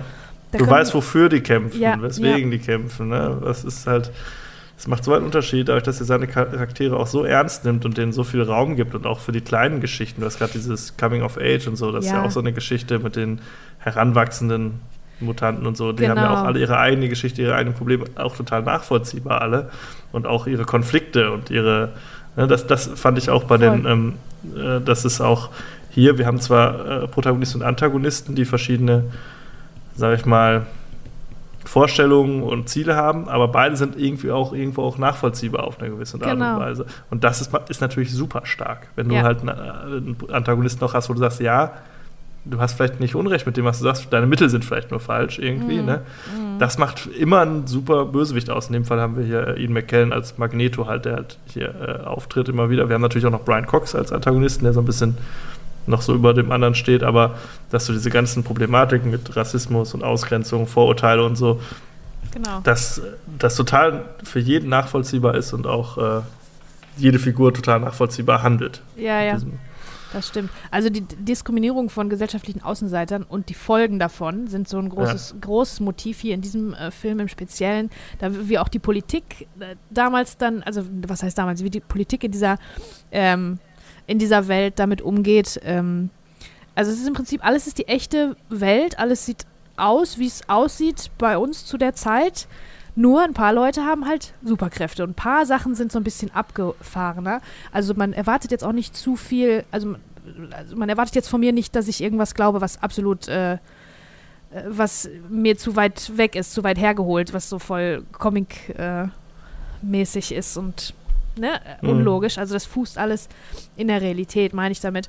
Und diese, diese Diskriminierung, ähm, also wie das mit echten Themen umgeht, macht das für mich alles menschlicher. Macht diese Mutanten, diese Superhelden im Prinzip menschlicher. Weil wenn ich mir jetzt aber, wenn ich mir jetzt das MCU angucke, ne? Also mit, weiß ich nicht, Captain America oder so, da, da fühle ich nicht so viel für, mhm. weißt du? Verstehe ich. Es ist schon total, wichtig, ja, dass ja. die auch ein bisschen irgendwie eine Arc kriegen und auch ein bisschen eine Tragik und ein bisschen Charakter und das macht er hier ganz gut. Der, ähm, dass das auch so ausgeglichen ist. Das ist ja ein großes Cast. Du, du lernst ganz viele, äh, manchmal auch nur beiläufig, die Schüler in Xavier's School for the Gifted. Da sind die ganzen Mutanten im Prinzip und gehen da zur Schule, wie so ein Internat, so super, super tolles. Und da lernst du auch nur ganz kurz im Vorbeilaufen Leute kennen und deren Fähigkeiten kennen und ist halt ein großer Cast, sind viele Leute, die da auch Hauptfiguren sind. Jeder hat aber schon seinen eigenen charakterdefinierenden Moment, seine eigene Szene bekommen. Das finde ich schon, hat er gut gemacht. Vielleicht sind es ein paar zu viel. Vielleicht hätte ein, zwei weniger, äh, wäre vielleicht auch gut gewesen, aber eigentlich ähm, ist das echt super gemacht. Ähm, ja, ich, ich fühle das irgendwie mehr, weil die halt so ein bisschen in der, in der Realität unterwegs sind. Hier ist auch ein, ein, eine kleine Trivia-Sache. Ähm, es gibt so eine Szene, wo ähm, Bobby, das ist Iceman, der kann Eis äh, manipulieren oder Eis machen, herstellen.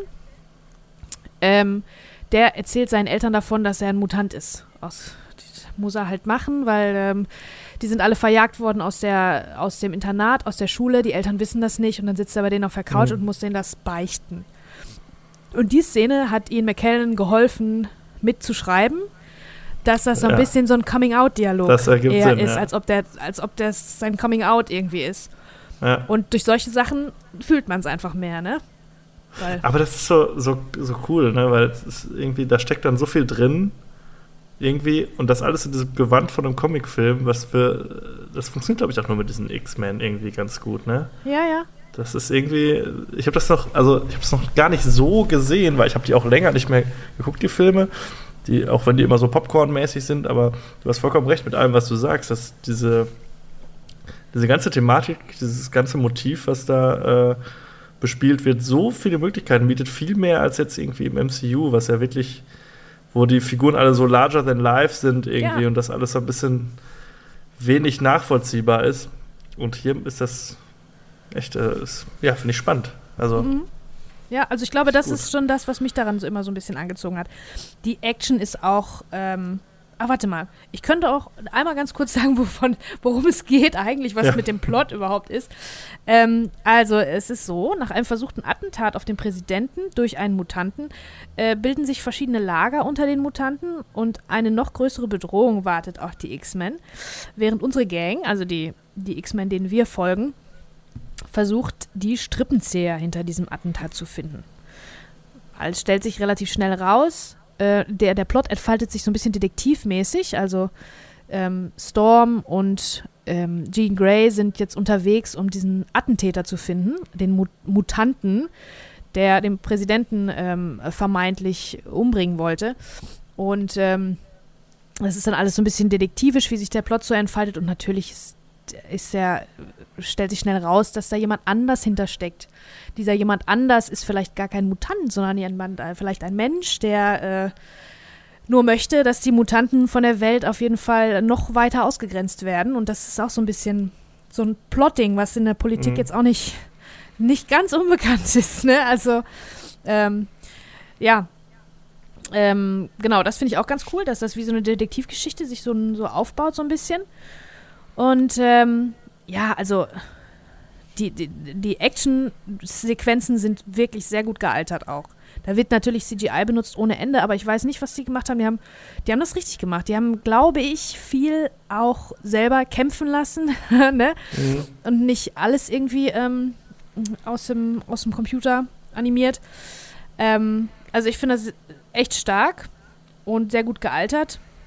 Äh, ich finde auch, dass die Infos für später immer ganz gut geplantet werden ne, also dieses Planting und Payoff, worüber wir schon gesprochen haben, so dass man das alles so richtig schön, also man hat das irgendwie schon mal gehört, man hat das jetzt nicht unbedingt abgespeichert, weil, oh, das wird später nochmal wichtig, aber man, wenn es dann später wichtig wird, dann ist es auf jeden Fall logisch, weil man denkt, ah ja, mh, klar, muss ja so sein, mhm. weil äh, ganz am Anfang des Films, ne, hat man mir das ja schon erklärt. Das muss man schon auch machen dann, ähm, wenn man mit Übersinnlichem in irgendeiner Form, mit übersinnlichen Fähigkeiten, mit Fähigkeiten, die nicht existieren, die die Gesetze der Physik äh, irgendwie äh, ähm, entgegenstehen, da muss man das, glaube ich, schon mal erklärt haben.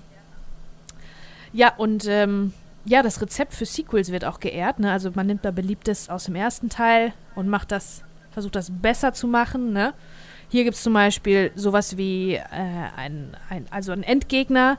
Gibt ja immer die großen Kämpfe mhm. und so. Und der Endgegner zum Beispiel von Wolverine ist so eine Art weibliche Wolverine, die auch dieses Metall hat und die quasi genauso auf die gleiche Art und Weise unbesiegbar ist, so wie er. Und das ist dann natürlich nochmal Stepping up, ne? Also das mhm. bringt das Ganze nochmal auf ein, auf ein anderes Level.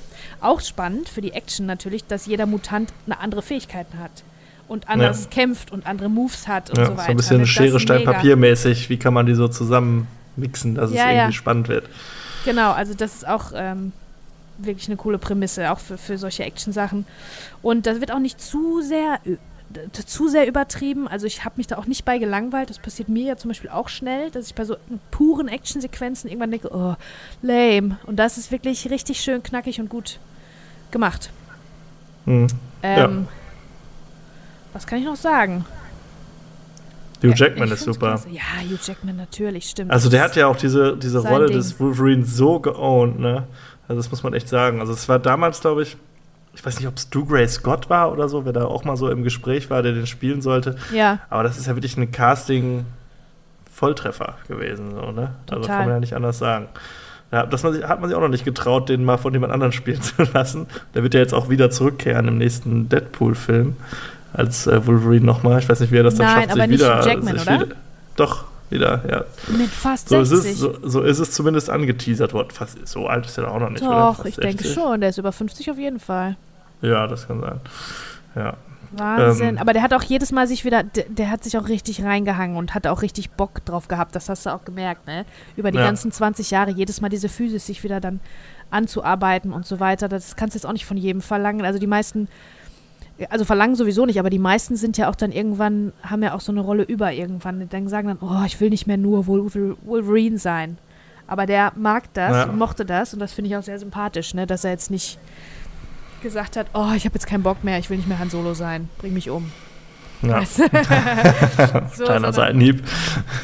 und äh, der hat ein gutes Ende gefunden, auf jeden Fall in Logan. Das war echt Ja, stark. Weil das Hugh Jackman ja auch schauspielerisch auch wirklich gut ist. Ne? Der macht ja auch immer Total, mal wieder ja. hier und da so ein bisschen Independent-Kram zwischendurch, ne? wo man das dann, Mhm. wo man das dann nochmal sieht, aber lässt seine große, seine große Rolle, größte Rolle wahrscheinlich Wolverine nicht im Stich.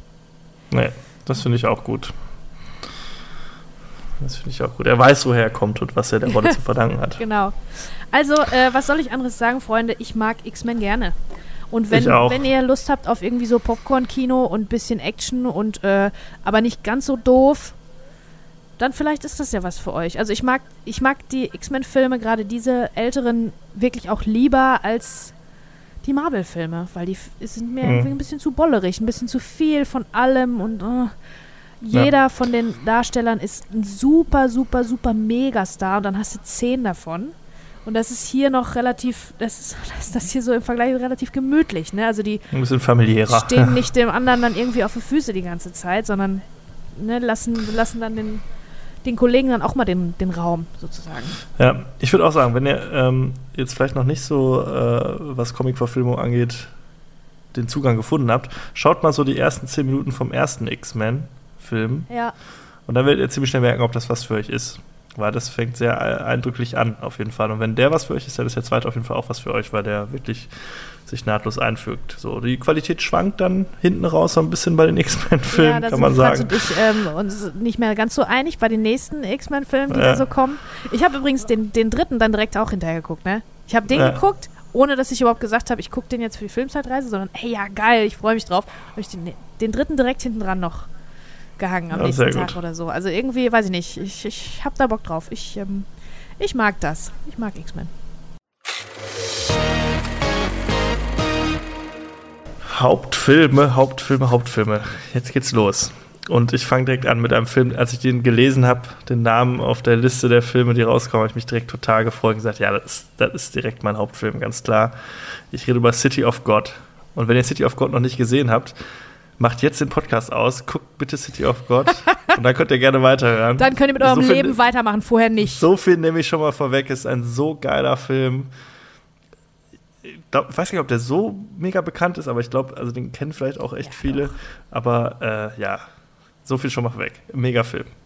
So, zu den Fakten. Es ist ein brasilianischer Film von Fernando Meirelles, äh, dem Regisseur. Ich habe jetzt von dem nicht mehr so viel anderes gefunden. Er hat danach noch die äh, Serie City of Man gemacht. Das ist so eine äh, Nachfolgeserie zu dem Film auch.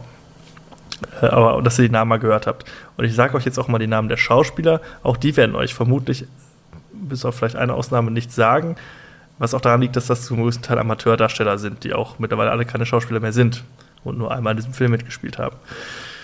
Aber ich möchte sie dir aus Respekt natürlich trotzdem nennen. Alexandre Rodriguez, Leandro Firmino, Douglas Silva, Seo Jorge, Alice Braga, um mal ein paar Namen zu nennen. Alice Braga hat zum Beispiel noch in I Am Legend mitgespielt und in Predators und Elysium und The Suicide Squad. Also die hat es geschafft, sage ich mal. Seu Jorge ist äh, erfolgreicher Sänger in Brasilien auch. Die anderen werdet ihr wahrscheinlich nicht mehr woanders sehen. Außer ihr guckt eine Dokumentation, über die ich gleich noch ein bisschen was erzähle.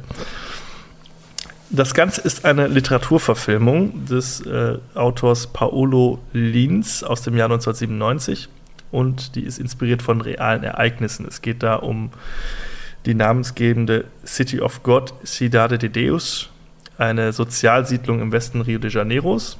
Die wurde in den 60ern gebaut, um so ein bisschen den ja, Landflüchtigen ein Obdach zu bieten, die so aus dem Norden kamen. Da hat es viel mit Dürre zu der Zeit gegeben, aber es gab auch Überschwemmungen und so. Und dann hat die Regierung gedacht, wir bauen hier einfach mal so eine Siedlung mit günstigem Wohnraum, wo die Leute hinkommen können und da quasi ein neues Leben anfangen können. Allerdings ist das nicht so ganz aufgegangen, denn da herrschten halt ziemlich schnell chaotische Zustände und es war direkt eine ja, von Kriminalität durchseuchte kleine Stadt. Klein ist auch das Stichwort, denn das Ganze ist knapp ein bisschen mehr als ein Quadratkilometer groß. Da wohnen aber 36.000 Leute heutzutage. Wow, das, kann man sich, das muss man Das sich mal sind- vorstellen. Ne? Ja, wenn du mal München nimmst, was die größte Einwohnerdichte in Deutschland hat, da leben 5000 Leute pro Quadratkilometer. Oh, in- krass. Also und in dem bevölkerungsreichsten Stadtteil von München in Schwabing West 15.000, also gerade mal die Hälfte. So, und die leben natürlich auch nicht in diesen Verhältnissen wie in der City of God, denn das ist halt wirklich eine Favela, wie man so schön sagen, wie man sagen würde wahrscheinlich, ne? Also eine, Ja, ja, auf jeden ja, Fall. ein. Elendsviertel. Das Ganze ist seit 1981 auch offiziell Stadtteil von Sao Paulo. Und äh, ja, wir begleiten quasi ein bisschen das Schicksal dieses Stadtteils aus der Perspektive von ein paar heranwachsenden Jungen, die dann zu Männern werden in dieser Stadt, von den Jahren 1960 bis so in die 80er, Anfang der 80er rein. Und wir haben verschiedene Figuren. Das Ganze wird erzählt, also wir haben eine Erzählerstimme von dem jungen Buscapé. Das ist ein Junge, der in dieser Stadt aufgewachsen ist, der nicht den Verlockungen der Kriminalität gefolgt ist, sondern der ganz normal Träume hat wie jeder Jugendliche. Er möchte gerne eine Freundin haben, er möchte Fotograf werden und für die Presse arbeiten. Also er ist so ein bisschen unser, sag ich mal, relatable Charakter, unser, moralische, unser moralischer Kompass in diesem Film.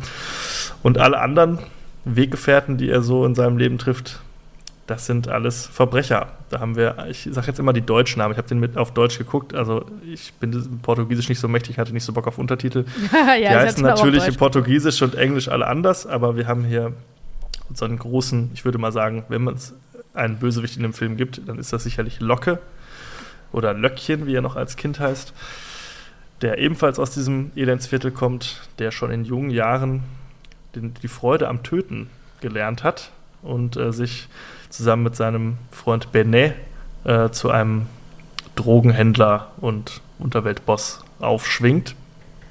Dann haben wir den eigentlich rechtschaffenen Bürger Manet.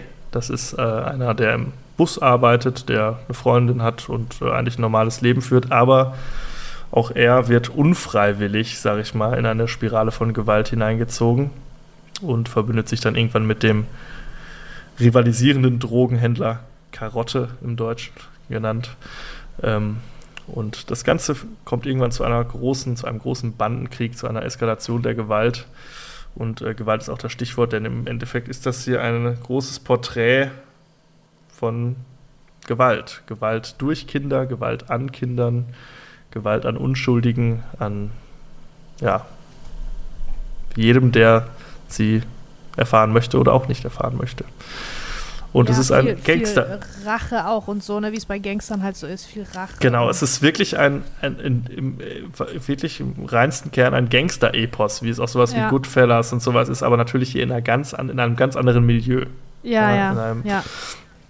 Und ähm, das ist wirklich, ich kennt, ich, vielleicht kennt ihr das, wenn man so Filme guckt, die man doof findet, kann man immer ziemlich schnell sagen, warum findet man die eigentlich doof. Und bei Filmen, die man gut findet, ist immer ganz schwer zu sagen, ja, warum finde ich ihn eigentlich so geil irgendwie, ne? Und Ja, dann sucht man immer so rum, so was finde ich daran eigentlich super. Ich finde an diesem Film super das Editing, ich finde die Musik super, ich finde die Darsteller super, ich finde die Themen super, ich finde so viel toll an diesem Film. Mhm. Aber es ist immer ganz schwer, das dann so in Worte zu fassen. Das ist einfach so ein Film, der einen von der ersten Minute an mich nimmt er da direkt mit. Total, und ja. lässt mich nicht mehr los, bis äh, zwei Stunden knapp vorbei sind, bisschen mehr als zwei Stunden. Eine wendungsreiche Story, ein ja, viel zum Nachdenken, viel zum ich google direkt mal was danach. Ja, bin auf Wikipedia stimmt, und bin bei Google Maps und gucke mir das an, wie das da aussieht. Ja. Und, ja, also es ist wirklich ein Film, der einen sehr mitnimmt. Also mich auf jeden Fall. Und, auf jeden äh, Fall. Ja, wirklich ein, also für mich ein, wirklich ein Meisterwerk. Und auch dadurch, dass es ein brasilianischer Film ist, mal was anderes auch. Mhm. Ja, dass man auch mal Kunst aus diesem Land kennenlernt. Filmkunst. Ja, unbedingt. Also was, was mich als erstes ähm, mit reingezogen hat, ich hatte den vorher noch nicht gesehen, ne? Das muss ich jetzt auch mhm. mal sagen, weil ich dachte immer, boah, der ist bestimmt schwer und, und, und brutal und das ist er auch alles. Und ähm, deswegen habe ich mich da so ein bisschen immer vorgesträubt. Dabei war ich sogar schon zweimal äh, zum Arbeiten in, in Brasilien, in Rio. Das da wollte ich den immer davor ich, mal geguckt ja. haben, aber habe ich dann nie gemacht irgendwie. Ähm, aber was mich als erstes mitgezogen hat. Also der, der, der Einstieg, die Exposition ist wirklich super stark. Und ich glaube, die Technik ist das Erste, was einen mitreißt, ja, ohne dass ja. man es merkt. Der Schnitt und die, die, ähm, der Style von, der, von den Kameras, also die, die Kameraarbeit insgesamt, ähm, so wie auch das Grading, das ist wirklich, reißt, reißt einen sofort mit rein. Und dann guckt man, denkt, oh, das ist ja aber spannend, das ist aber anders, als ich das sonst sehe. Und dann zack, ja. ne, lässt man das so ein bisschen schon, auf sich wirken. und schon, dann ist schon die erste halbe Stunde rum. Ja, und genau, und dann eh ja. ist man drin. Also das ist wirklich wahnsinnig gut ähm, ja. geschnitten und gefilmt. Der fängt direkt an mit so einer ganz schnell geschnittenen Sequenz, äh, die auf so einem Markt spielt. Da sieht man, wie so ein Messer gewetzt wird an so einem Stein mhm. und dann Hühner und Hühner geschlachtet werden und Musik und so. Und das geht so ganz schnell. So. Du hast direkt Musik und schnelle Schnitte und bist dann erstmal so, oh, was ist hier los irgendwie, ne? Also ja, ja. Und das zieht sich so ein bisschen durch. Die haben viele so Spielereien gemacht. Da ist von Splitscreen ist dabei. Wir ja. haben eine, eine ganz wunderbare Montagesequenz, die nur in einem Raum spielt, wo eine ganz oh, lange Zeitspanne toll. erzählt das ist wird. Auch super toll. so eine Art Stopptrick, wo dann immer so übergeblendet wird und der Raum verändert sich und wichtige äh, Situationen ergeben sich in diesem Raum und wir haben nur eine Kameraeinstellung. Ganz tolle Sache. Wir haben ähm, Zeitsprünge immer wieder hin und her. Wir haben Jump Cuts auch so, ne, mhm. ne, wo ganz schnell in ganz kurzer Zeit ganz wichtige Informationen äh, erzählt werden. So, ne, damit der Film auch nicht noch länger wird, natürlich. Also man hat da ganz, ganz viele Ideen gehabt, irgendwie, die man ausgenutzt hat. Wir haben 360 Grad Kamerafahrten, wir haben generell einen fantastischen Look irgendwie, ganz, wie du ja. sagst, schon dieses Filmkorn angesprochen. Ne? Das hat mhm. einen sehr, sehr echten, sehr ja, schmutzigen Look auch irgendwie. Voll. Ne? Mhm. Alles wirkt wir so haben, staubig, da, weil der Film so staubig ja. ist, weil das so grainy ist. Ne, und wir haben eine fantastische dokumentarische Kamera. Was, damit ist, meine ich in dem Fall, dass du dadurch wirkt das sehr realistisch, dass du das Gefühl hast, die Kamera ist wirklich im Geschehen dabei. Sie reagiert auch auf Geschehnisse. So. Das ja, ist nicht so, ja. dass die Kamera schon vorher da ist und dann passiert irgendwas im Bild, sondern da wird runtergeschwenkt, da wird, da ist mal was außerhalb des, also unscharf irgendwie. Ne? Da ist wirklich, du bist ganz nah dran, es ist mal verwackelt, es ist auch nicht immer das perfekte Framing irgendwie, sondern es ist mal, dass dann mhm. was ein bisschen außerhalb vom Bild ist und so. total spannend und dadurch wirkt das unfassbar authentisch und realistisch. Mhm, das stimmt.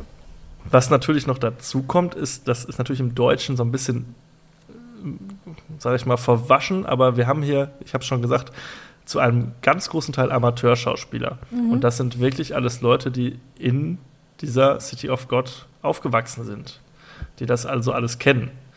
Und das sind Leute, die haben dann irgendwie mal einen ganz kurzen Crashkurs irgendwie gemacht, einen Monat oder so Schauspieltraining. Und dann ging es da los ans Drehen. Also das war gibt dem Ganzen natürlich auch so einen sehr realistischen, Realist, so einen großen Realismus. Die sollten auch viel improvisieren, dass man auch so diesen Slang und so und wie reden die miteinander, wie interagieren die miteinander. Das ist alles sehr, ja, wirklich schon fast dokumentarisch ist. Mhm. Ganz toll. Also ich bin in voller, ich, ich könnte mich hier richtig, ich finde den Film mega. So, ich habe mich ja. richtig auch gefreut, den wieder zu gucken. Hast du den oft gesehen? Ich habe den damals, damals, also ich habe den so, das war so eine Zeit, wo ich angefangen habe, mich wirklich für Filme zu interessieren, so ja 2005 bis 2010 so irgendwann. Da habe ich den sehr oft gesehen. Seitdem habe ich ihn auch auf DVD zu Hause und äh, habe den dann auch wirklich oft, oft geguckt, weil das ist auch so ein Film, wenn man sich so ein bisschen profilieren will, so als Jugendlicher, sagt man, komm, hier, ne, guck mal hier, ein brasilianischer Film. ja, ne, also ich gucke ja diese Hollywood-Filme. Guck mal, ja, guck mal, was ich für einen, Kunstfilm. Guck mal, was ich für einen tollen Filmgeschmack habe. ne? Und, äh, aber das, aber, ähm, ja, der Film ist wirklich äh, für mich über jeden Zweifel erhaben. Ist so, ja, der ist Und wirklich, ist wirklich echt, stark, muss ich sagen. Toll. Ähm, ich finde auch, dass äh, unser Hauptschurke, Locke, gespielt von Leandro Firmino, ein unfassbar guter Filmbösewicht ist.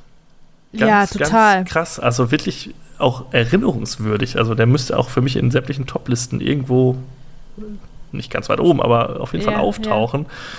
Weil wir haben hier so ein, das ist halt ein Junge, der halt in diesem Elendsviertel aufwächst, der ziemlich schnell sämtliche Skrupel vor Waffen und menschlichem Leben, äh, sag ich mal, aufgibt. Und dadurch, dass er so unberechenbar wird, aber auch so, so, so menschlich gleichzeitig ist, weil er hat halt irgendwie einen guten Freund, irgendwie, dem er, ne, mit dem er wirklich sehr eng verbandelt ist und er ist so ein bisschen, sein Ego ist immer so ein bisschen auch so ein, so ein Teil, so dass er ne, sich selbst so ein bisschen minderwertig fühlt und so. Also Sachen, die auch so ihn so menschlich machen und gleichzeitig ist er halt so komplett entmenschlicht und psychopathisch schon fast und unberechenbar. Ja, ja. Total spannend, total spannend und super gespielt auch. Also soweit man das mit deutscher Synchronisierung beurteilen kann, aber ja. ich habe auch richtig Angst vor dem. Der ist so richtig, also das kann man gut verstehen, warum der ähm, den Leuten da Angst einjagt in dem Viertel und als, ja. als Boss der, der ja, Bosse, der so Weg ist das halt ein junger, das ist ein junger Typ, weiß ich nicht, vielleicht 20 oder so auf seinem Höhepunkt ja. da. Der hat es ja so grade, die Machtergreifung. Äh, und ja. der, der macht mir voll Angst. Also der, ich hätte, weil das un, wirkt unberechenbar und der lacht immer ganz groß. Ja. Der lacht halt mit so ganz, ganz ähm, glänzend weißen Szenen immer ganz groß, aber der ist dahinter so crazy. Ja, das macht mir wirklich, der hat mir wirklich Angst gemacht, doch. Ja, und dabei hat er auch gar nicht so eine bedrohliche Erscheinung oder nee, sowas. Genau. Ne? Ist halt so ein Junge irgendwie, ne? So, ja. aber Crazy Eyes hat er aber. Crazy Eyes, ja. So ein bisschen wie, wie Joe Pesci in Goodfellas irgendwie so. Oder auch denkst du, boah, der ist, der ist einfach nur verrückt. Irgendwie. Ja, ja. ich, muss, ich wechsle lieber die Straßenseite, weil das ist zu gefährlich. An. Ja. Und das ist halt auch ganz spannend, dass diese ganzen Darsteller, die wir haben, alle eher jugendlich sind. So ne, 18, 20, irgendwie so ne, in der Range. Und darum geht es auch so ein bisschen in dem Film. Es geht so ein bisschen um das, äh, um die Verschiebung oder die Verschiebung von Macht von einer Generation auf die nächste. Das, am Anfang des Films gibt es halt so eine, ich weiß gar nicht, wie heißen die? White Angels? Nee. Oder irgendwie so, es gibt so eine, so eine Gangstergruppe, ja, so mhm. wo, die, wo die ganzen quasi großen Brüder der unserer Hauptprotagonisten, sag ich mal, äh, schon mal ihr Unwesen treiben und sich wie die größten Gangster vorkommen. Und dann übergeben sie das quasi ungewollt, nimmt sich die nächste Generation nimmt die, reißt die Macht an sich. Und das am Ende des Films spielt sich Gleiches nochmal ab. Mhm. Sodass man aber auch sieht, auch die Hoffnungslosigkeit dieser ganzen Situation dass es so ein Kreislauf ist, der sich immer wiederholt und dass es total schwierig ist, ihn zu durchbrechen. Mhm. Und das Gute ist, dass wir mit Buscapé, unserem Hauptdarsteller oder Hauptperson, jemanden haben, der halt so normal ist und so, dass der zeigt, du kannst es da rausschaffen irgendwie, du musst dich halt dafür entscheiden und musst äh, ja muss diesen Weg halt einschlagen. Aber auch er will es natürlich nicht schaffen, das ganze System zu ändern. Er kann nur sich ja, selbst irgendwie sagen, da also rausziehen. Also, ne? Und er hat mächtig Glück gehabt. Ne? Also viele Sachen, ja. die, die, passieren dem einfach so. Da schlittert er so ein bisschen rein. Oder äh, hat er Glück, dass ähm, der, der große böse Chef äh, das toll findet, dass er plötzlich in der Zeitung ist mit einem Foto, was ja. Buscapé gemacht hat. Und der findet das geil. Aber das hätte auch anders, in, in, in einem Wimpernschlag ja. hätte es anders ausgehen können und der hätte einfach, der wäre umgebracht worden. Da sind Leute schon für viel weniger umgebracht worden, ne, als ein ja. Foto in der Zeitung zu veröffentlichen. Und ähm, das finde ich ganz, ganz schlimm, wenn ich mir das vorstelle, dass das mancherorts auf dieser Welt tatsächlich so ist, dass selbst wenn du dich entscheidest, gute Sachen zu machen, du Brauchst vielleicht dann nicht rauskommst. Ja. Vielleicht, ne? Weil das, wenn der Respekt fürs, für, für das Leben so so nachlässt und so wirklich null und nichtig ist und dass die Menschen, auch Kinder, einfach so, so entbehrlich sind, das ist ganz traurig. Das finde ich ganz schlimm. Das ist auch dieser, ja. dieser Punkt, dieses Motiv, warum ich das so, mich so gesträubt habe davor, äh, ja. das mir anzugucken. Das ist auch die Kinder, die verlieren halt, äh, die verlieren halt auch das, das Verhältnis zu anderen Lebewesen. Die Empathie Total, komplett ist ja. einfach tot. Ne? Und Ja. selber, und dann ist man selber im Zweifel ganz schnell einfach, wird, werden da einfach welche umgebracht. Einfach so. Ja, so Für nichts. enthemmt irgendwie, so Ja, eine ja. enthemmte Gewalt und das wird auch, Und das gibt es auf Ende der Welt. Das am- ist halt das Schreckliche, ne? das ist wirklich das Schlimme und das ist halt, das wird am Ende nochmal so ein bisschen deutlich, da ähm, kriegen wir auch eine super geile Schlusseinstellung, wo dann so eine Gruppe von, sag ich mal, den neuen Jugendlichen, die da in dem Viertel leben, so in so eine Gasse davonlaufen und man hört sie aber noch weiter reden und sagen, sagen dann, haben alle Waffen in der Hand, sind halt irgendwie so acht, neunjährige Ja, ja. und sagen dann so, ja, wir müssen jetzt mal so eine Todesliste machen, ne, wen wir jetzt alles hier umlegen wollen. Dann, ja, der und der, der, der nervt mich gerade und der, der schuldet mir noch Geld und der äh, stellt meiner Schwester nach und so, ne. Das ist halt so dieses, dass es für die immer noch diese extreme Gewalt nur noch gibt, ne. Es gibt nicht irgendwie, ne, man klärt irgendwas, sondern es geht nur noch mit Gewalt und dass da gar kein Respekt mehr vor dem menschlichen Leben ist, sondern dass es nur noch darum geht, wer der Stärkere ist und wer seine Macht auf andere ausüben kann. ja. Und im Zweifel ist es der mit der Pistole in der Hand. Und das ist, äh, ja, was sollen kind, aus Kindern werden, die das von früh auf so lernen? ne? Ja, Das ist ja dann. Wahnsinn, ist das ist unglaublich, sich das vorzustellen. Ne? Aber ähm, das ist schon, schon ein hartes Brot. Also ich, ich will das gar nicht behaupten, dass das tatsächlich überall auch immer so ist, aber ich glaube, das ist relativ gut belegt, dass das nicht, dass diese Geschichte, die hier erzählt wird, von diesem, äh, von dieser Favela im Speziellen, nicht so besonders übertrieben ist, sondern dass das tatsächlich schon Nee. äh, ernst zu nehmen ist. Ja, Ne? das basiert ja auch auf wahren Ereignissen, so mehr oder weniger. Natürlich äh, ein bisschen ausgeschmückt, aber ich denke auch, dass das äh, schon ein realistisches Bild zeichnet. So traurig Leider. das ist. Mhm. Aber ich hatte auch in Erinnerung, nämlich, dass du schon mal in Rio warst. Was hast du denn da so erlebt oder wo hat es dich da hin verschlagen? Oh, wir haben ganz viel erlebt. Ich war zweimal da zum, zum Drehen tatsächlich. Und ähm, einer von diesen Aufträgen, also wir haben eigentlich immer in den Favelas auch gedreht, immer in unterschiedlichen, in so ein bisschen gemäßigteren, mehr oder weniger gemäßigteren Favelas. Einmal waren wir in dem, wo das Michael Jackson Video äh, gedreht wurde, äh, They Don't Really Care About Us. Mhm. Da- da- Das ist da auf irgendeinem Platz gedreht worden. Da hat er irgendwie in Brasilien auch äh, vor Ort eine Crew gehabt und so weiter. Das war wohl auch, ähm, das war ganz groß. Da waren wir auf jeden Fall mal. Und ähm, wir waren halt mit, quasi mit Müllmännern in, der, in, den, Fa- in den Favelas. Zum Mhm. Aufräumen, zum Müll, ähm, ja, Entsorgen. zum Müll entsorgen. Das war so ein bisschen die Geschichte. Bayerische Müllmänner haben dann da ähm, den Müll entsorgt. Das war schon echt spannend. Also auch, was wir dann so erzählt bekommen haben von unseren Guides und so.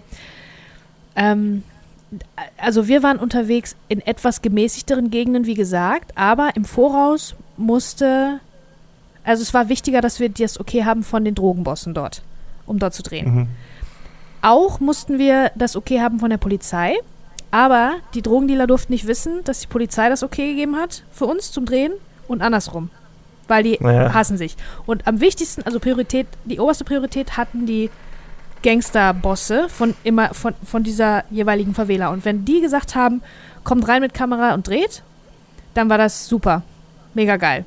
Und wenn die gesagt hätten, nein, dürft ihr hörig, nicht, ne? oder wir hätten kein Okay gehabt, dann ähm, wäre das, äh, hätt, hätten wir das niemals, hätten wir da niemals aussteigen können aus dem Auto. Wahrscheinlich hätten wir noch nicht mal reinfahren können. Ne, also dann, ähm, die haben uns auch gesagt, was zu tun ist, wenn geschossen wird und so. Man soll den nächsten Türeingang suchen. Also runter erstmal und den nächsten Eingang suchen und dann meistens ziehen die einen dann rein. Wenn man irgendwo klopft an eine Tür, dann ziehen die einen rein. Krass, ne, wenn ich mir Ja. das jetzt so überlege. Wenn ich mir das jetzt so überlege, dass wir das alles so, dass das alles so Teil der, der, des Briefings war, so am Anfang. Ne? Wenn ihr Schüsse hört, wenn geschossen wird, äh, runter zum, Hauseing zum nächsten Hauseingang, klopfen und dann ziehen die euch da rein. Ja. also, keine Ahnung. Und es ist, also die Wichtigkeit der Drogenbosse oder der Gangster im Prinzip in diesen Favelas ist echt nicht zu unterschätzen, weil die haben, genießen einfach höheren, viel höheren Respekt als die Polizei. Weil die Polizei ganz, ganz lange schon einfach korrupt ist. Und der vertraut man Mhm. nicht. Also die, der ver vertraut man nicht, mit denen spricht man nicht. Da sagt man auch nicht Hallo. Da hat man einmal der Guide, weil ich sage ja immer dann, wenn ich mit Kamera irgendwo rumstehe, bin ich immer freundlich zu allen, die mich angucken, wenn Augenkontakt hergestellt wird. Hallo, hi, ne? Äh, bom dia, botage, ne? So. Ähm, und die haben gesagt, du darfst nicht die Polizei grüßen. Weil dann, wenn das jemand sieht, von den echten wichtigen Leuten, von den Gangsterleuten, dann finden die uns kacke und dann jagen die uns raus. Also ich darf nicht Ja. freundlich sein zu den Polizisten. Ich muss zu den Gangstern freundlich sein. ja. Also schräg, ja. Es ist wirklich eine andere Welt. Und das hat mich, mich auch da gestört. Ich weiß, viele Leute gehen, fahren auch dorthin zum, ähm, für Urlaub und so. Das ist auch super. Da ist wirklich ganz schöne Landschaften, tolles Essen, tolle, wahnsinnig nette Leute und so weiter. Aber mich hat das immer so ein bisschen gestört. Also ich würde zum Urlaub nicht dorthin fahren, weil diese Unsicherheit finde ich, das finde ich nicht cool. Da sind wir natürlich in, äh, hier im Westen Ja. sehr verwöhnt, dass man äh, überall, wo man so hinfährt, ist, kannst du im Dunkeln irgendwo rumstromern in irgendwelchen Straßen und mal gucken, oh, guck mal, hier war ich noch nicht und da war ich noch nicht. Das ist halt Europa, ne? Was soll schon passieren? Sehr selten äh, äh, stolpert man da in die fieseste Ecke und wird überfallen. So gut wie nie. Und äh, dort war es so, wir waren irgendwie nach Drehschluss am Strand von Ipanema, der Sonnenuntergang war schön und alles war schön, wir hatten Dosenbier und so. Und sobald die Sonne untergegangen war, kam sofort der Guide und alle haben gesagt, hey, wir müssen jetzt weg, wir müssen weg, wir müssen weg. Ich so, wieso denn? Das ist doch, ist doch alles gut. Also ich habe nicht gesehen, dass sich da irgendwelche Gangs versammeln. Doch, doch, sobald es dunkel ist, sofort, weg, weg, weg. Sofort in die Autos, sofort weg. Das fand ich Mhm. halt, das finde ich, das fand ich schon doof. Und das ist wirklich nur das, das Touri-Empfinden sozusagen, ne? wenn Ja. man da lebt. Wir waren auch, haben auch da in den Favelas gedreht. Das ist wirklich, also die Lebensumstände sind teilweise wirklich ganz schön schlimm. Ganz schön schlimm. Was da als Ja. Haus oder als Wohnung oder als Zimmer angesehen wird. Das sind, hat überall Löcher, das hat überall Pfützen, das ist wirklich, äh, weiß ich nicht, Pappe auf dem Boden und eine Decke drauf. Das ist ein Ja. Bett. Ja. Also, ja, andere Welt. Ja, absolut andere Welt und ähm, das haben auch die Darsteller so empfunden. Denn sie sind dann für diesen Film ausgewählt worden und dieser Film äh, hat große Erfolge gefeiert. Unter anderem lief er auch in Cannes. Und auf einmal wurden all diese Jungs aus den Favelas in Brasilien nach Cannes eingeladen, Oh, cool. sind dann da in piekfeinen Anzügen an Ferraris vorbeigelaufen und haben in den Kinos gesessen und es wurden Fotos von ihnen gemacht und sie haben sich gedacht, wow, was ist das denn für eine Welt? Und sind dann irgendwann zurück nach Hause gekommen und der Hauptdarsteller hat das so schön beschrieben, der lag dann zu Hause im Etagenbett, er oben, seine Mutter unten, seine Schwester auf dem Boden auf einer Matratze und es tropfte ihm so langsam Wasser auf seine Matratze, auf sein Gesicht und der dachte sich so, ja, wenn die alle wüssten, wie ich wirklich lebe ne, Mhm. und was ich so wirklich mache. Ne? Und das ist auch so schön. Diese Anekdote habe ich aus der Dokumentation City of God zehn Jahre später, die es auch übrigens bei Netflix zu sehen gibt. Den Hm. Film selbst, den gibt es gerade nirgendwo zu streamen, aber diese Dokumentation, da ähm, werden einfach diese ganzen Darsteller mal wieder besucht Oh, cool. äh, zu Hause, wo sie jetzt so wohnen und was sie jetzt so machen, was aus ihnen geworden ist. Und ich kann euch sagen, bis auf die zwei, von denen ich schon gesagt habe, ist eigentlich aus keinem jetzt ein großer Schauspieler geworden oder irgendwas Erfolgreiches. Ne? Der eine ist irgendwie arbeitet im Hotel als Page oder so, der andere ist, was weiß ich, einfach nur Familienvater und äh, guckt, wie er so sein Leben auf die Reihe kriegt und total spannend, was aus denen allen so geworden ist. Es ist ja auch schon wieder über zehn Jahre alt, diese Dokumentation. Aber würde ich mir auf jeden Fall, würde ich auf jeden Fall auch empfehlen, neben dem Film. Ist ja auch deutlich geworden, dass wir den auch empfehlen. Aber einfach mal spannend zu sehen auch und dass man sieht, was dieses ganze Hollywood und Cannes und Filmfestival und Schickimicki und so, ja, dass bei den Jungs da leider nicht so viel von angekommen ist. Die wurden, ähm, die Hauptdarsteller haben damals 10.000, ich weiß nicht, wie heißt das, Real, brasilianische Real oder so bekommen. Ja, Das sind ja, das sind knapp, knapp 1800 Euro heutzutage. Und die konnten damals wählen. Die konnten sagen, entweder kriegst du jetzt hier die 1800 Euro oder du kriegst Anteile am Gewinn des Films. Die haben Die natürlich Weitsicht das, hatte wahrscheinlich keiner, ne? Nee, die haben natürlich alle das Geld genommen, weil es für die natürlich auch viel Geld war. Die haben sich dann davon, teilweise haben sich davon irgendwie einen Computer gekauft oder so, so, irgendwelche sinnlosen Luxusartikel Ja. und so. Und wenn die jetzt heute dann denken, ja, hätte ich mal lieber irgendwie dann äh, die Anteile genommen. Ja. weil Also er ich hat denke, ich viel glaub, eingespielt über, über die. Ich ne, habe es also jetzt gar nicht mehr so ganzen auf dem Welt. Schirm. Ich glaube, im Kino glaube ich nicht so viel. Heimkino dann glaube ich schon wieder auch ein bisschen mehr. Und äh, es hätte sich auf jeden Fall mehr rentiert, auch heute noch dann, als natürlich dann damals diese einmalige Zahlung. Ja, klar. Ne? Aber für die war das natürlich damals alles sehr, sehr viel Geld. Geld ist auch noch ein kleines Thema, noch eine kleine Anekdote. Der Regisseur, für den war das so ein Herzensprojekt. Und dem ging, dem, dem ging aber während der Produktion so ein bisschen die Geldgeber aus, weil die alle gesagt haben, ah, nee, irgendwie glauben wir nicht an den Film und hier und da. Und er hat den am Ende selbst finanziert. Oh, krass. Dann. Und natürlich für ihn auch dann gut gelaufen. Also es ist wirklich auch ein, in Brasilien ein absoluter Kultfilm, ein Mhm. absoluter ja, Teil der Identität. Und äh, ja, wurde nominiert für beste Regie, bestes adaptiertes Drehbuch, beste Kamera und bester Schnitt. Und kann man alles unterschreiben, hat leider nichts davon bekommen, aber eine Oscar-Nominierung ist ja auch schon was, ne? Dabei ja. sein ist alles. Und äh, ja, für mich ein absolutes Meisterwerk. Ähm, die Gewalt in diesem Film, der Film ist ab 16, die ist durchaus auch grafisch an einer, anderen Stelle, ohne jetzt irgendwie in so einen Torture-Porn irgendwie abzudriften oder so. Also so ganz schlimm ist es jetzt nicht, aber es ist eher auf dieser psychologischen Ebene. Voll. Gerade ja, ja. dadurch, dass halt da sehr viel mit Kindern, sehr viele Kinder involviert sind. Ich würde das vergleichen mit, ich weiß nicht, ob du den Film gesehen hast, Hotel Ruanda. Ja, den habe ich gesehen. Ähm, der auch, der ist, glaube ich, ich glaube, der ist sogar nur ab 12 oder auch ab 16, wo die Gewalt jetzt auch nicht so explizit ist die ganze Zeit, aber wo es trotzdem einem so ein richtiges Unbehagen macht und einen so richtig mitnimmt. Mhm. Einfach durch die psychologische Tragweite. Und äh, deshalb ist der, ja, auch zu Recht ab 16, würde ich sagen. Und ich würde den Film einordnen, wenn ihr so auf solche Filme steht, generell, äh, so diese Milieu, äh, sag ich mal, Gangster, kleinen Ganoven, was weiß ich, Filme, sowas wie La Hand zum Beispiel. Oh ja. Könnte man mhm. sehr gut gucken. Und wenn es so ins, in den amerikanischen Raum geht, sowas wie Menace to Society oder auch Boys in the Hood, das sind so die Filme. Und da würde ich dann City ja. of God auch so in diese Gang-Filme so ein bisschen mit ein ähm, ja. kategorisieren. Ich würde Athena, glaube ich, noch dazu nehmen. Den gibt's, der ist relativ neu nicht. auf Netflix. Oh, den kann ich dir ans Herz legen. Das, ist, das sind ganz viele One-Taker. Der spielt auch im, ähm, im äh, Ghetto, weiß nicht, Ghetto, im, in, in, in einer Hochhaussiedlung in Paris.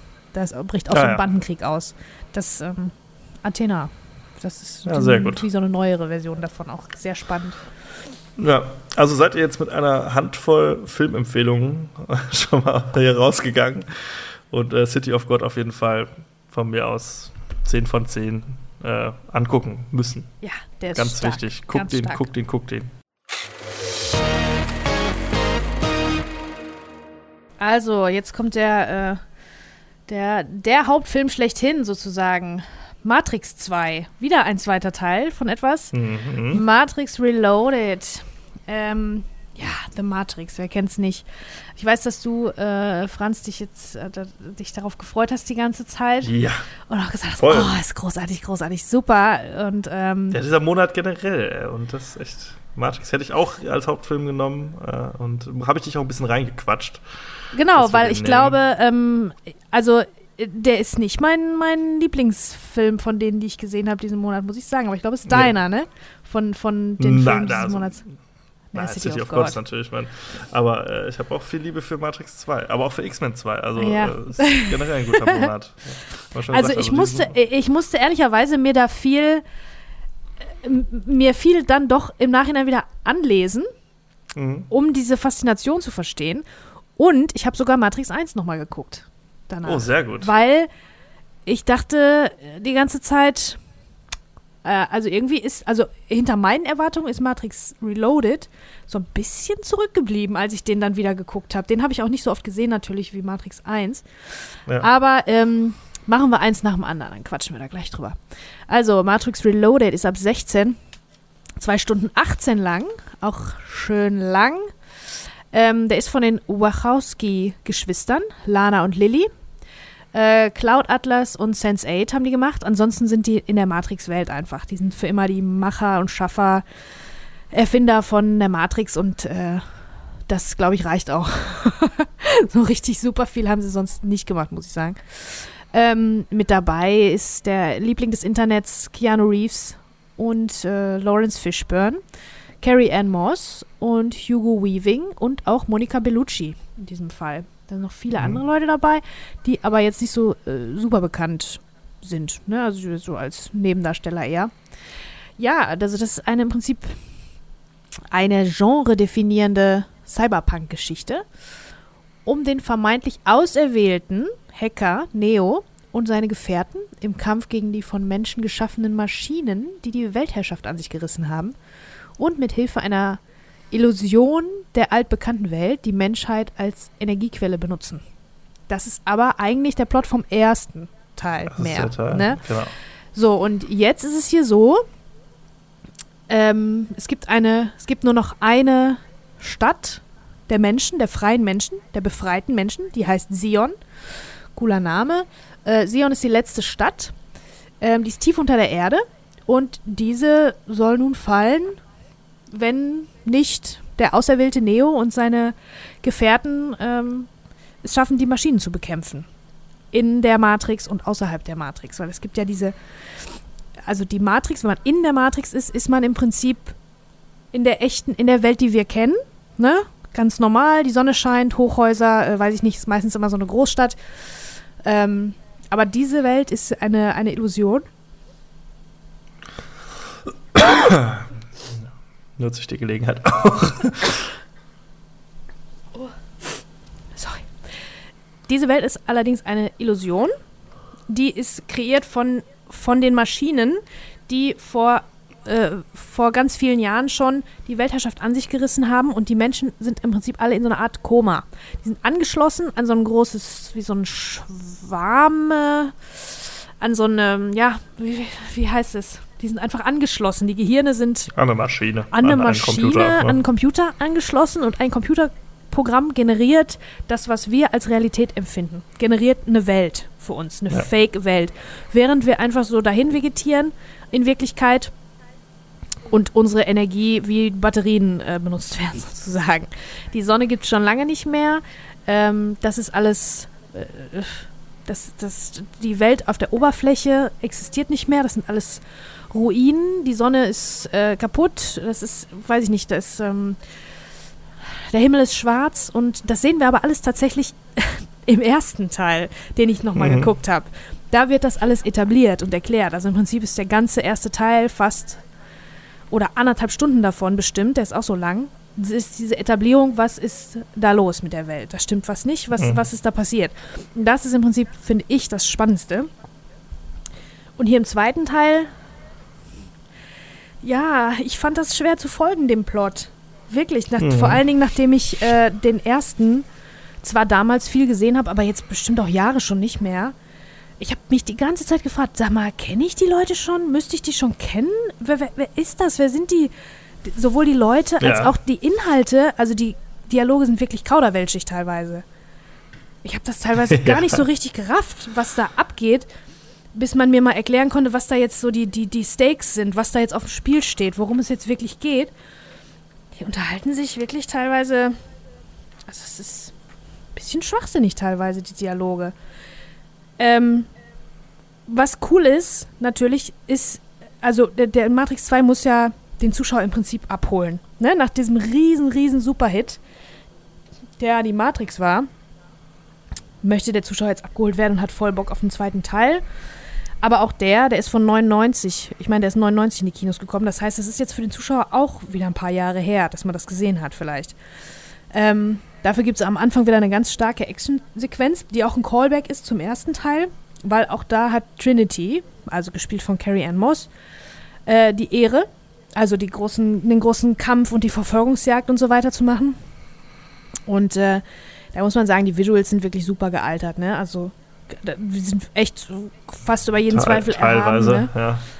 Ähm, ein bisschen gamig wirkt das alles, wie so ein bisschen Computerspielmäßig, aber ähm, die, diese, Mat diese Welt außerhalb der Matrix, die da auch etabliert wird später, äh, hat so ein bisschen, hast so viel Star Wars und Alien-Einflüsse auch. Ähm, ja, trotzdem Terminator. kann ich dir jetzt. Oh. Terminator, genau.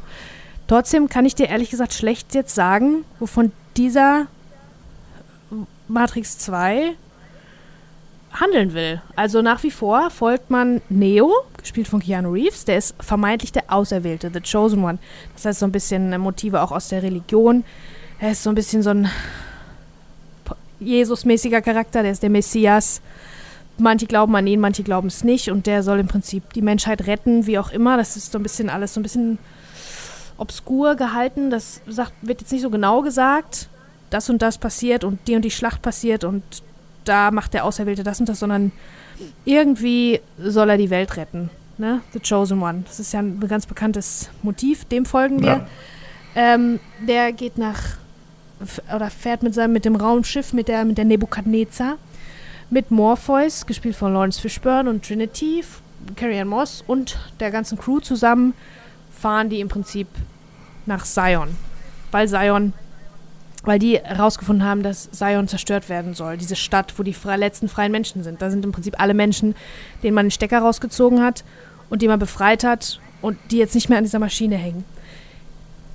Die können aber, ich weiß nicht, ob die erst alle können oder alle machen, aber äh, Neo und Trinity und so weiter, die sind im Prinzip so eine Rebellion. Auch viele Star Wars-Einflüsse, ne?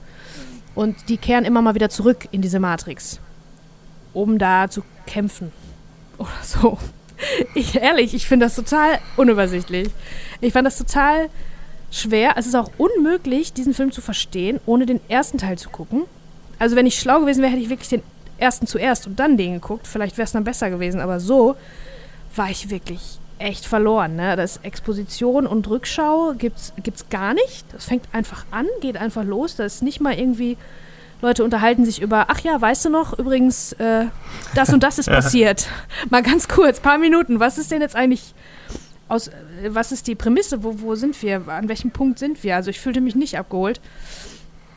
Ähm, da gibt es ein Meeting relativ am Anfang, wo über die Mission gesprochen wird ähm, wo viele Leute zusammenkommen. Das hat auch so ein bisschen so wie der Senate bei Star Wars so einen Charakter, ne? Wo der Senat äh, zusammenkommt und so. Oder beziehungsweise die, die Rebellen sich da äh, absprechen. Ich hab's nicht verstanden. Ich habe die Mission nicht verstanden. Das ist natürlich schlecht, wenn ich mir das jetzt 2 Stunden 18 äh, angucken will. Wenn ich die, die Grundmission, die Ausgangs-, den Ausgangspunkt nicht so richtig verstanden habe. Ja, ja, also ich musste pausieren, um dann die Inhaltsangabe des ersten Teils zu lesen. Und war trotzdem orientierungslos, muss ich sagen. Weil die Dialoge halt ein bisschen. Ne, weiß nicht. Sind ein bisschen kauderwelschig.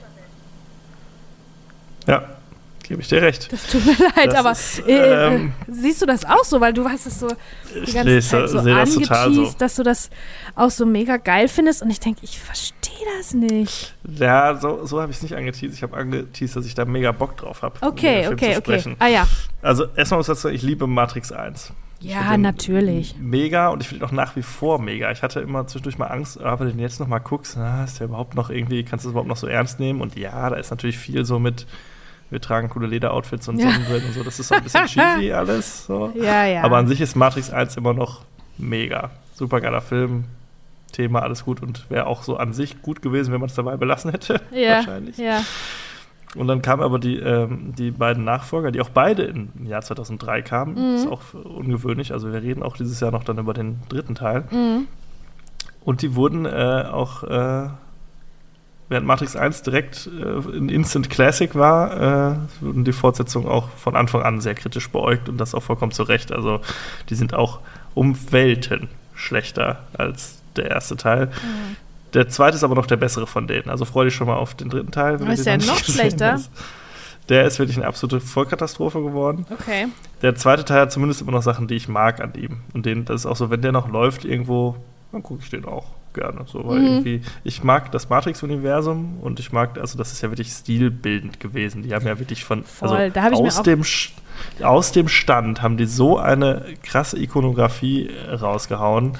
Äh. was die, die Klamotten angeht, was die, das Color Grading angeht, was die, die, äh, das Sounddesign angeht, Soundtrack angeht, was äh, diese ganzen ja, Action auch auf eine neue, auf eine andere die, Ebene nochmal gehoben. Action Choreografie. Mit Bullet Time und so, ne? und so, ne? Also ist vieles auch in der Popkultur sowas von verankert. Also Voll. der hat da der erste, der hat halt wirklich auch einen Nerv getroffen und das fand ich auch cool am ersten. Nämlich, also es ist, ja. das vereint einige, viele Sachen, wie zum Beispiel das mysteriöse Novum Internet. Das gab es ja, das ja. war ja noch neu. Was kann das? Was steckt dahinter? Was ist im Computer? Ne? Die Macht der Maschinen. Ähm, das hat auch so einen Spielecharakter, ne? Also der erste Teil, da, da heißt es irgendwie Follow the White Rabbit und dann soll mhm. Neo da so ein bisschen irgendwie mit hinterher und äh, da gibt es so ein, ein wichtiges Motiv, ist glaube ich Paranoia. Also das wird auch einmal gesagt, Morpheus, dass uh, you can feel it, there's something wrong with the world and you know ja. it. Ne, so. Und ja. das, wer hat nicht dieses Gefühl Anfang 2000er gehabt? Der Zeitgeist. Das, hat, das trifft halt so diesen Zeitgeist. Dieses, Voll. There's something wrong with the world. Was stimmt, irgendwas stimmt nicht mit der Welt. Was ist es, was nicht stimmt? Und hier wird halt eine ganze Lore darum entworfen, was nicht stimmt mit dieser Welt. Und ähm, auch hier fußt die Bedrohung halt in der echten Welt. Ne? Also das ist dann greif, das ist dann so greifbarer irgendwie. Das fängt alles an in der Realität oder was? ne, in der Matrix, was wir als Realität verstehen. Und dann mit so kleinen, äh, mit so kleinen Sachen wie, äh, dass er so ein bisschen so Clues bekommt, denen er folgen soll, Neo, ne? Und äh, diese rote und die blaue Pille ist ja auch was, was Das ist auch, ja, das, das, ist ja das, das, das ist für immer, geworden. ja, das ist Popkultur und diese, diese Klamotten, diese Bullet-Time-Sequenz, Ja. diese, diese, dieser Code, der immer diese, diese Bildschirme runterflackert Ja, ja. und so, das ist alles so, also wie kann man, du, du kannst schon froh sein, wenn du eine so eine Sache in deinem Film hast, in deinem ersten Film und die haben ja, also der ganze Film ist ja an sich, ist ja Popkultur geworden. Also Ja. das ist wirklich ein, ein Volltreffer, wie er nur ein Volltreffer sein kann. Ja, ich Wahnsinn. glaube, die haben Also wirklich auch den Nerv der Zeit getroffen wie kaum was anderes. Voll. Ne, also sie haben das Absolut. wirklich revolutioniert, angefangen auch mit, äh, mit solchen Kleinigkeiten wie Keanu Reeves als Actionheld. Der ist ja auch so ein Ja. Skinny Dude einfach, ne? So ein, Mhm. so ein, so ein dürrer, äh, so ein hagerer Typ. auch nicht der beste irgendwie. Schauspieler. Muss Nicht der auch beste sagen. Schauspieler, aber sicherlich der netteste. Da Ja, sind das sich Sicherheit, bestimmt alle einig mit Kehu Ja. Kwan zusammen. Ähm, ja, das ist halt äh, ein ganz großes Cyberpunk-Ding gewesen und auch zu schneller technischer Fortschritt spielte auch hier eine Rolle. Das ist natürlich auch immer spannend. Das ist ja sogar jetzt, 20 Jahre später noch, wird das KI nochmal und richtig so, ne? spannend, ne? Mit KI und so weiter. Und ähm, das Tolle an Matrix 1 ist wirklich, dass das alles Exposition ist und dass einem erklärt wird, was falsch ist mit der Welt und wie das passiert ist. Also da gibt es eine ganz lange Sequenz, Ja. wo Morpheus das ähm, erklärt, das und das ist passiert, dann kamen die Maschinen und in Wirklichkeit sind wir nicht im Jahr 99, sondern äh, 2099 oder 2199, aber die Welt, die uns vorgegaukelt wird, ist diese, wo die Menschheit an, an ihrem besten Punkt war sozusagen, technisch am weitesten entwickelt und so weiter und danach hat sich nichts mehr weiterentwickelt, weil die Menschheit aufgehört hat zu existieren. Ne? Also in der Form, wie, wie man es kannte. Naja, also alles, wo, wo, wo halt Exposition betrieben wird, wo erklärt wird, was los ist, das ist voll spannend. Das ist glaub, die Stärke, finde ich. äh, Große Stärke von, den, von dem Ja. Matrix-Film. Ja, und Aber der jetzt, zweite. jetzt ist halt, und das muss man direkt erstmal den äh, Wachowski-Schwestern hier positiv auslegen, sie hätten es sicher spielen können. Sie hätten die Standard-Fortsetzung machen können mit einfach höher, schneller, weiter und wir erzählen die gleiche Geschichte nochmal, nur ein bisschen mit mehr Geld und hier und da. Ne? Sie haben was gewagt. Auf hohem, mit ho hohem Budget. Da muss man schon mal sagen, hey, ihr habt es wenigstens versucht, das war mal was anderes. Ja. Sie sind natürlich damit gescheitert, das muss man leider sagen. Also es ist ähm, dieses Philosophische, was im ersten Film so Spaß gemacht hat Mhm. und dieses drüber nachdenken und so, das haben sie hier halt komplett, damit sind sie komplett nuts gegangen. Ja. So, es gibt ja diese, also diese ganzen Dialoge, es gibt ja diesen berüchtigten Dialog mit diesem Architekten, mit dieser Architektenfigur, diesem Architektenprogramm. Ja. Das ist ja ein ein Kauderwelsch, ein Quatsch, ein Blödsinn, der da geht. Ja. Also so hochgeschwollene. Ja. Die wollten halt wieder aus jeder. Zeile irgendwie einen, den, den, Ja. den, den One-Liner schlechthin machen und dann am Ende ist Und es denk aber. mal hier drüber nach und da und da, wie krass und hier und da. Ja. Und dadurch ist es halt auch unglaublich schwer. Man muss sich halt schon ein bisschen konzentrieren, um halt das wirklich Essentielle rauszufiltern, was man halt auch alles einfacher hätte sagen können. Wo sie sich aber dazu entschieden haben, nein, wir erklären das jetzt in einer zehnminütigen Dialogszene. Mhm. So. Ja, ja. Ja, es hätte gereicht, schade wenn man es schnell gemacht hätte. Ja, dann, dazu dann hast du halt immer diese Action-Szenen, die so ein bisschen manchmal auch so sehr forciert wirken. Wo du denkst, warum müssen die jetzt gegeneinander kämpfen und was ist jetzt da? Also? Die natürlich immer noch cool sind, die Action-Szenen, aber auch nicht mehr so ganz gut funktionieren. Dann hast du diese Ebene in der realen Welt mit Zion, wo du schon diesen Senat gerade angesprochen hast, das sind ganz viele Figuren, die du nicht kennst und ja, so. ja. Und das ist irgendwie auf einmal alles, ja, wieso muss ich mir, jetzt muss ich mir um die Sorgen machen? Ich finde die aber alle unsympathisch und irgendwie, Mhm. ne, dann fehlen auch wieder Figuren aus dem ersten Teil und so, ne? Ja, ein bisschen ja. schade. Total. jetzt muss man dazu sagen, die Wachowskis waren nicht nur äh, damals Ende der 90er schon visionär, sondern auch äh, Anfang der 2000er. Und zwar ist- sind die beiden Matrix-Fortsetzungen ja Teil eines, sag ich mal, multimedialen Pakets. Mhm.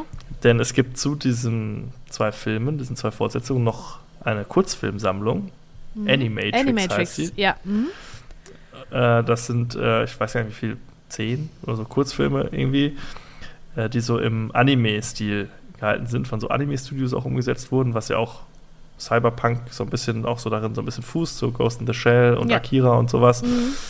Und äh, da, wo so ein bisschen die Vorgeschichte auch so ein bisschen erzählt wird, wo man also auch wieder so ein bisschen schon mal seine Informationen rausziehen kann. Und es gab noch ein Videospiel, was auch verwoben ist mit dem zweiten Kinofilm, Okay.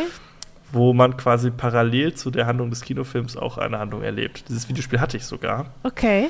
Ich habe damals äh, die, die Zeitung N-Zone äh, abonniert gehabt. Das ist äh, so ein Nintendo-Magazin. Und äh, wenn man das abonniert hat und von irgendjemandem geworben wurde, gab es ein Werbegeschenk, was es ja, glaube ich, heutzutage immer noch so gibt. Und da habe ich einfach irgendeinem Kollegen von mir gesagt, der das Magazin gar nicht selbst abonniert hat, habe ich gesagt, kannst du mich werben? Dann kriegst du nämlich hier Matrix, Enter the Matrix, das Spiel, und das äh, gibst du mir dann und dann kann ich das spielen. Ja. So, so habe ich, das halt, hab ich das quasi dann umsonst gekriegt, in Anführungszeichen. Und habe das gespielt und da spielt man ähm, mit die Figuren der Niobe und des Ghost. Niobe ist die, die von Jada Pinkett Smith gespielt wird hier in dem Ach, Film. guck, die habe ich vergessen. Ja, und ja, ja. stimmt. deren, deren Story spielt man da quasi so ein bisschen, das, was so parallel passiert, weil in Matrix 2 gibt es so gegen Ende so einen ganz komischen Heist, den sie da vollführen, so mit, oh, und wir müssen hier das Kraftwerk in die Luft sprengen und die Notstromaggregat ausmachen, so, so ganz merkwürdig, Ja, versteht kein Mensch. Ja. Das, das wird dann im Videospiel, spielst du das dann Ach quasi, so, das, was okay. diese Nebenfiguren machen. Das ist natürlich nicht so clever eigentlich, weil du kannst ja nicht voraussetzen, dass jeder, der den Film guckt, auch das Videospiel spielt irgendwie, ne? Das ist so wie bei den modernen Star Wars-Filmen, wenn du dann noch 15 Begleitromane raushaust, um halt deine Plotholes zu stopfen. Ja, ein Film sollte ja auch eigentlich alleine funktionieren, denke ich immer, ne? Mhm. Ja, Aber ja. die haben halt damals gesagt, ne, okay, wir machen hier dieses, wir machen dieses Franchise auf ganz vielen, die haben halt direkt groß gedacht und gesagt, wir machen Videospiele und hier und da und das ist doch alles Kanon, was in diesen Videospielen passiert und so. Und das führt auch dazu, dass, glaube ich, ein bisschen schwierig ist, dem Ganzen zu folgen, wenn man A, Matrix 1 nicht mehr so ganz auf dem Schirm hat und B, natürlich dieses ganze Begleitmaterial nicht kennt, dann ist man halt ziemlich schnell total verloren. Und Ja. dann hast du dann nur irgendwelche Figuren, die du nicht kennst und die zehn Minuten aufeinander einreden mit irgendwelchen geschwollenen, keine Ahnung, Metaphern und so. Ja, ja. Und dann dazwischen hast du irgendwelche Actionsequenzen und denkst, was ist das eigentlich? Ja, ja. Und dann ist es auch eigentlich, ist auch eigentlich Quatsch. Und ich mache mir jetzt auch nicht die, die Mühe, hier die, die Lore von Matrix zu erklären, die halt dem Ganzen jetzt zugrunde liegt. Kurz gefasst ist es halt so, dass dieser auserwählte Neo, dass es den quasi schon fünfmal vorher gab. Genau, das habe ich ist mir immer auch so ein. Zyklus, Das kommt dann in, dieser, in diesem, im Verlaufe des Films kommt das dann raus. Das ist das große Geheimnis im Genau. Prinzip um den Chosen One. Genau, dass es das schon, dass es immer so ein Zyklus ist, der immer wieder von vorne an losgeht und der endet immer mit der äh, Zerstörung von Zion am Ende. Und dann damit, dass, die, dass der Auserwählte mit ein paar weiteren von ihm ausgewählten Leuten die Menschheit wieder neu aufbaut. Und dann geht es wieder von vorne los. Warum auch immer, lassen wir jetzt einfach mal so stehen, aber das ist so der große Twist, der uns da verkauft wird. Und äh, es ist aber so, dass jeder dieser Auserwählten immer die Wahl hat. Entweder, ja, ich rette halt quasi die Menschheit, indem ich sie quasi neu bevölkere, oder ich rette, oder ich tue das nicht und äh, handle zu meinem eigenen Vorteil. Und in diesem Fall ist es Neo halt, der die Liebe zum ersten Mal entdeckt hat als ein Auserwählter, die Liebe zu Trinity. Mhm. Und jetzt die Wahl hat, sie zu retten oder die Menschheit zu retten. Und er entscheidet sich dafür, für die Liebe zu kämpfen, Mhm. sie zu retten und damit vermeintlich die Menschheit dem Untergang entgegenzuführen. Oder gibt es noch eine Möglichkeit? Vielleicht Das gibt Schicksal es da ja noch ändern. einen Teil, wo Vielleicht man gibt es ja noch einen Teil. vielleicht Ja. noch was ändern kann. Ja. Lirum Larum, aber am Ende haben wir ganz viele Talking Heads, die sich aufeinander einreden. Und das ist alles Kacke. Wobei ich das auch mittlerweile mit so einem Augenzwinkern auch gucken kann und mich darüber amüsieren kann. Aber die Action-Szenen gucke ich gerne, denn wir haben wieder das Thema. Es gibt Action-Szenen, an die ich mich erinnere, auch wenn die vielleicht nicht ganz perfekt sind, aber zum Beispiel diese wunderbare Szene, wo ähm, Neo gegen ganz viele Agent, Agent Smith. Smiths ist- Ja. kämpft. Die Szene ist, äh, finde ich super.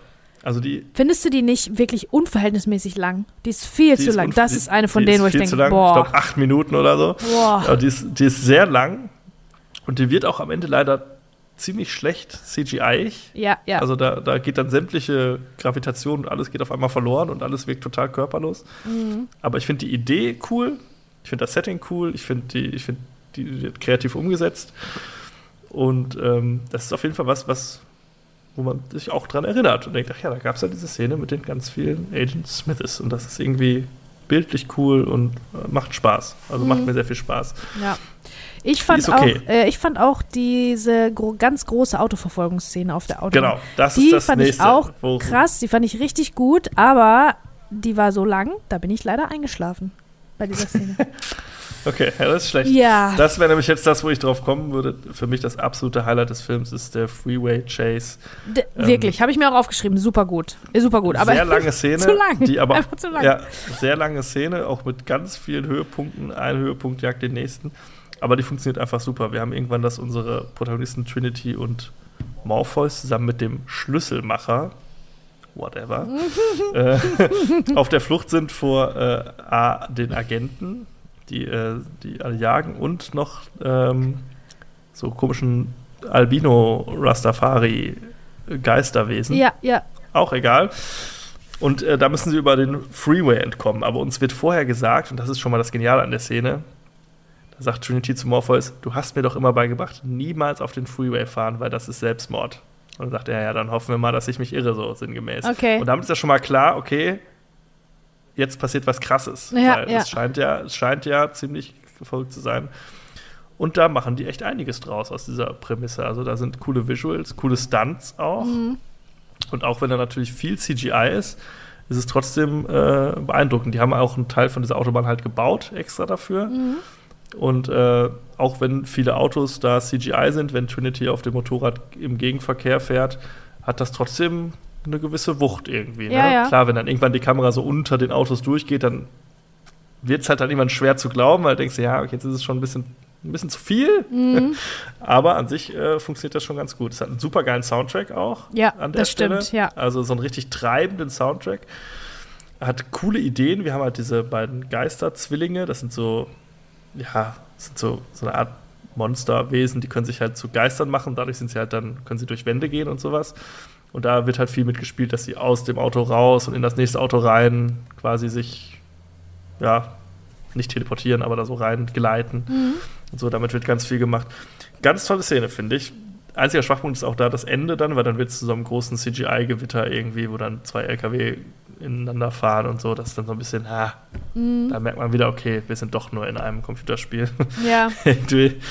Aber bis dahin eine fantastische Action-Szene, Mhm. finde ich. Und auch eine Autoverfolgungsjagd, von denen ich ja gesagt habe, dass ich die nicht so mag, aber die auf jeden Fall Die aber was kann. gut ist. Ja. Ja, Das, weil die äh, abwechslungsreich ist und viele Höhepunkte hat und übersichtlich ist auch. Das und würde ich auch so man sehen. immer versteht, was ist aktuell gerade das Problem, was ist die Gefahr, wo, muss, wo müssen wir lang und Ja. ne, das ist Aber es ist gut. auch noch so eine Sache, die ich, die ich mir notiert habe.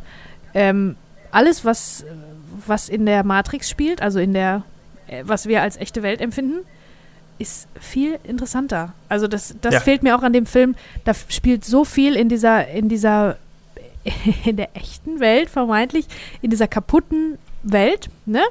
Wo Neo und Trinity und so weiter abgestöpselt sind von ihren, äh, äh, von den Maschinen sozusagen äh, wo die auf der Nebukadnezar sind, auf dem, auf dem Ra Raum, ist das ein Raumschiff dann?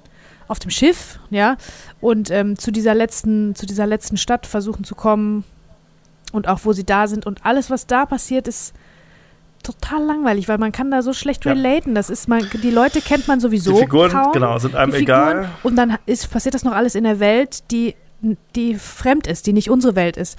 Und Ja, wo die Leute ewig lange Orgien und Raves feiern. Ja, wobei, äh, ja, das ist auch viel zu lang. Da gibt es so eine ganz große Partyszene, die ist, glaube ich, auch legendär dafür, dass sie so schlecht Ja. ist. Ich verstehe schon den, den, den Antrieb dahinter, also warum da jetzt eine Techno-Party gefeiert werden muss.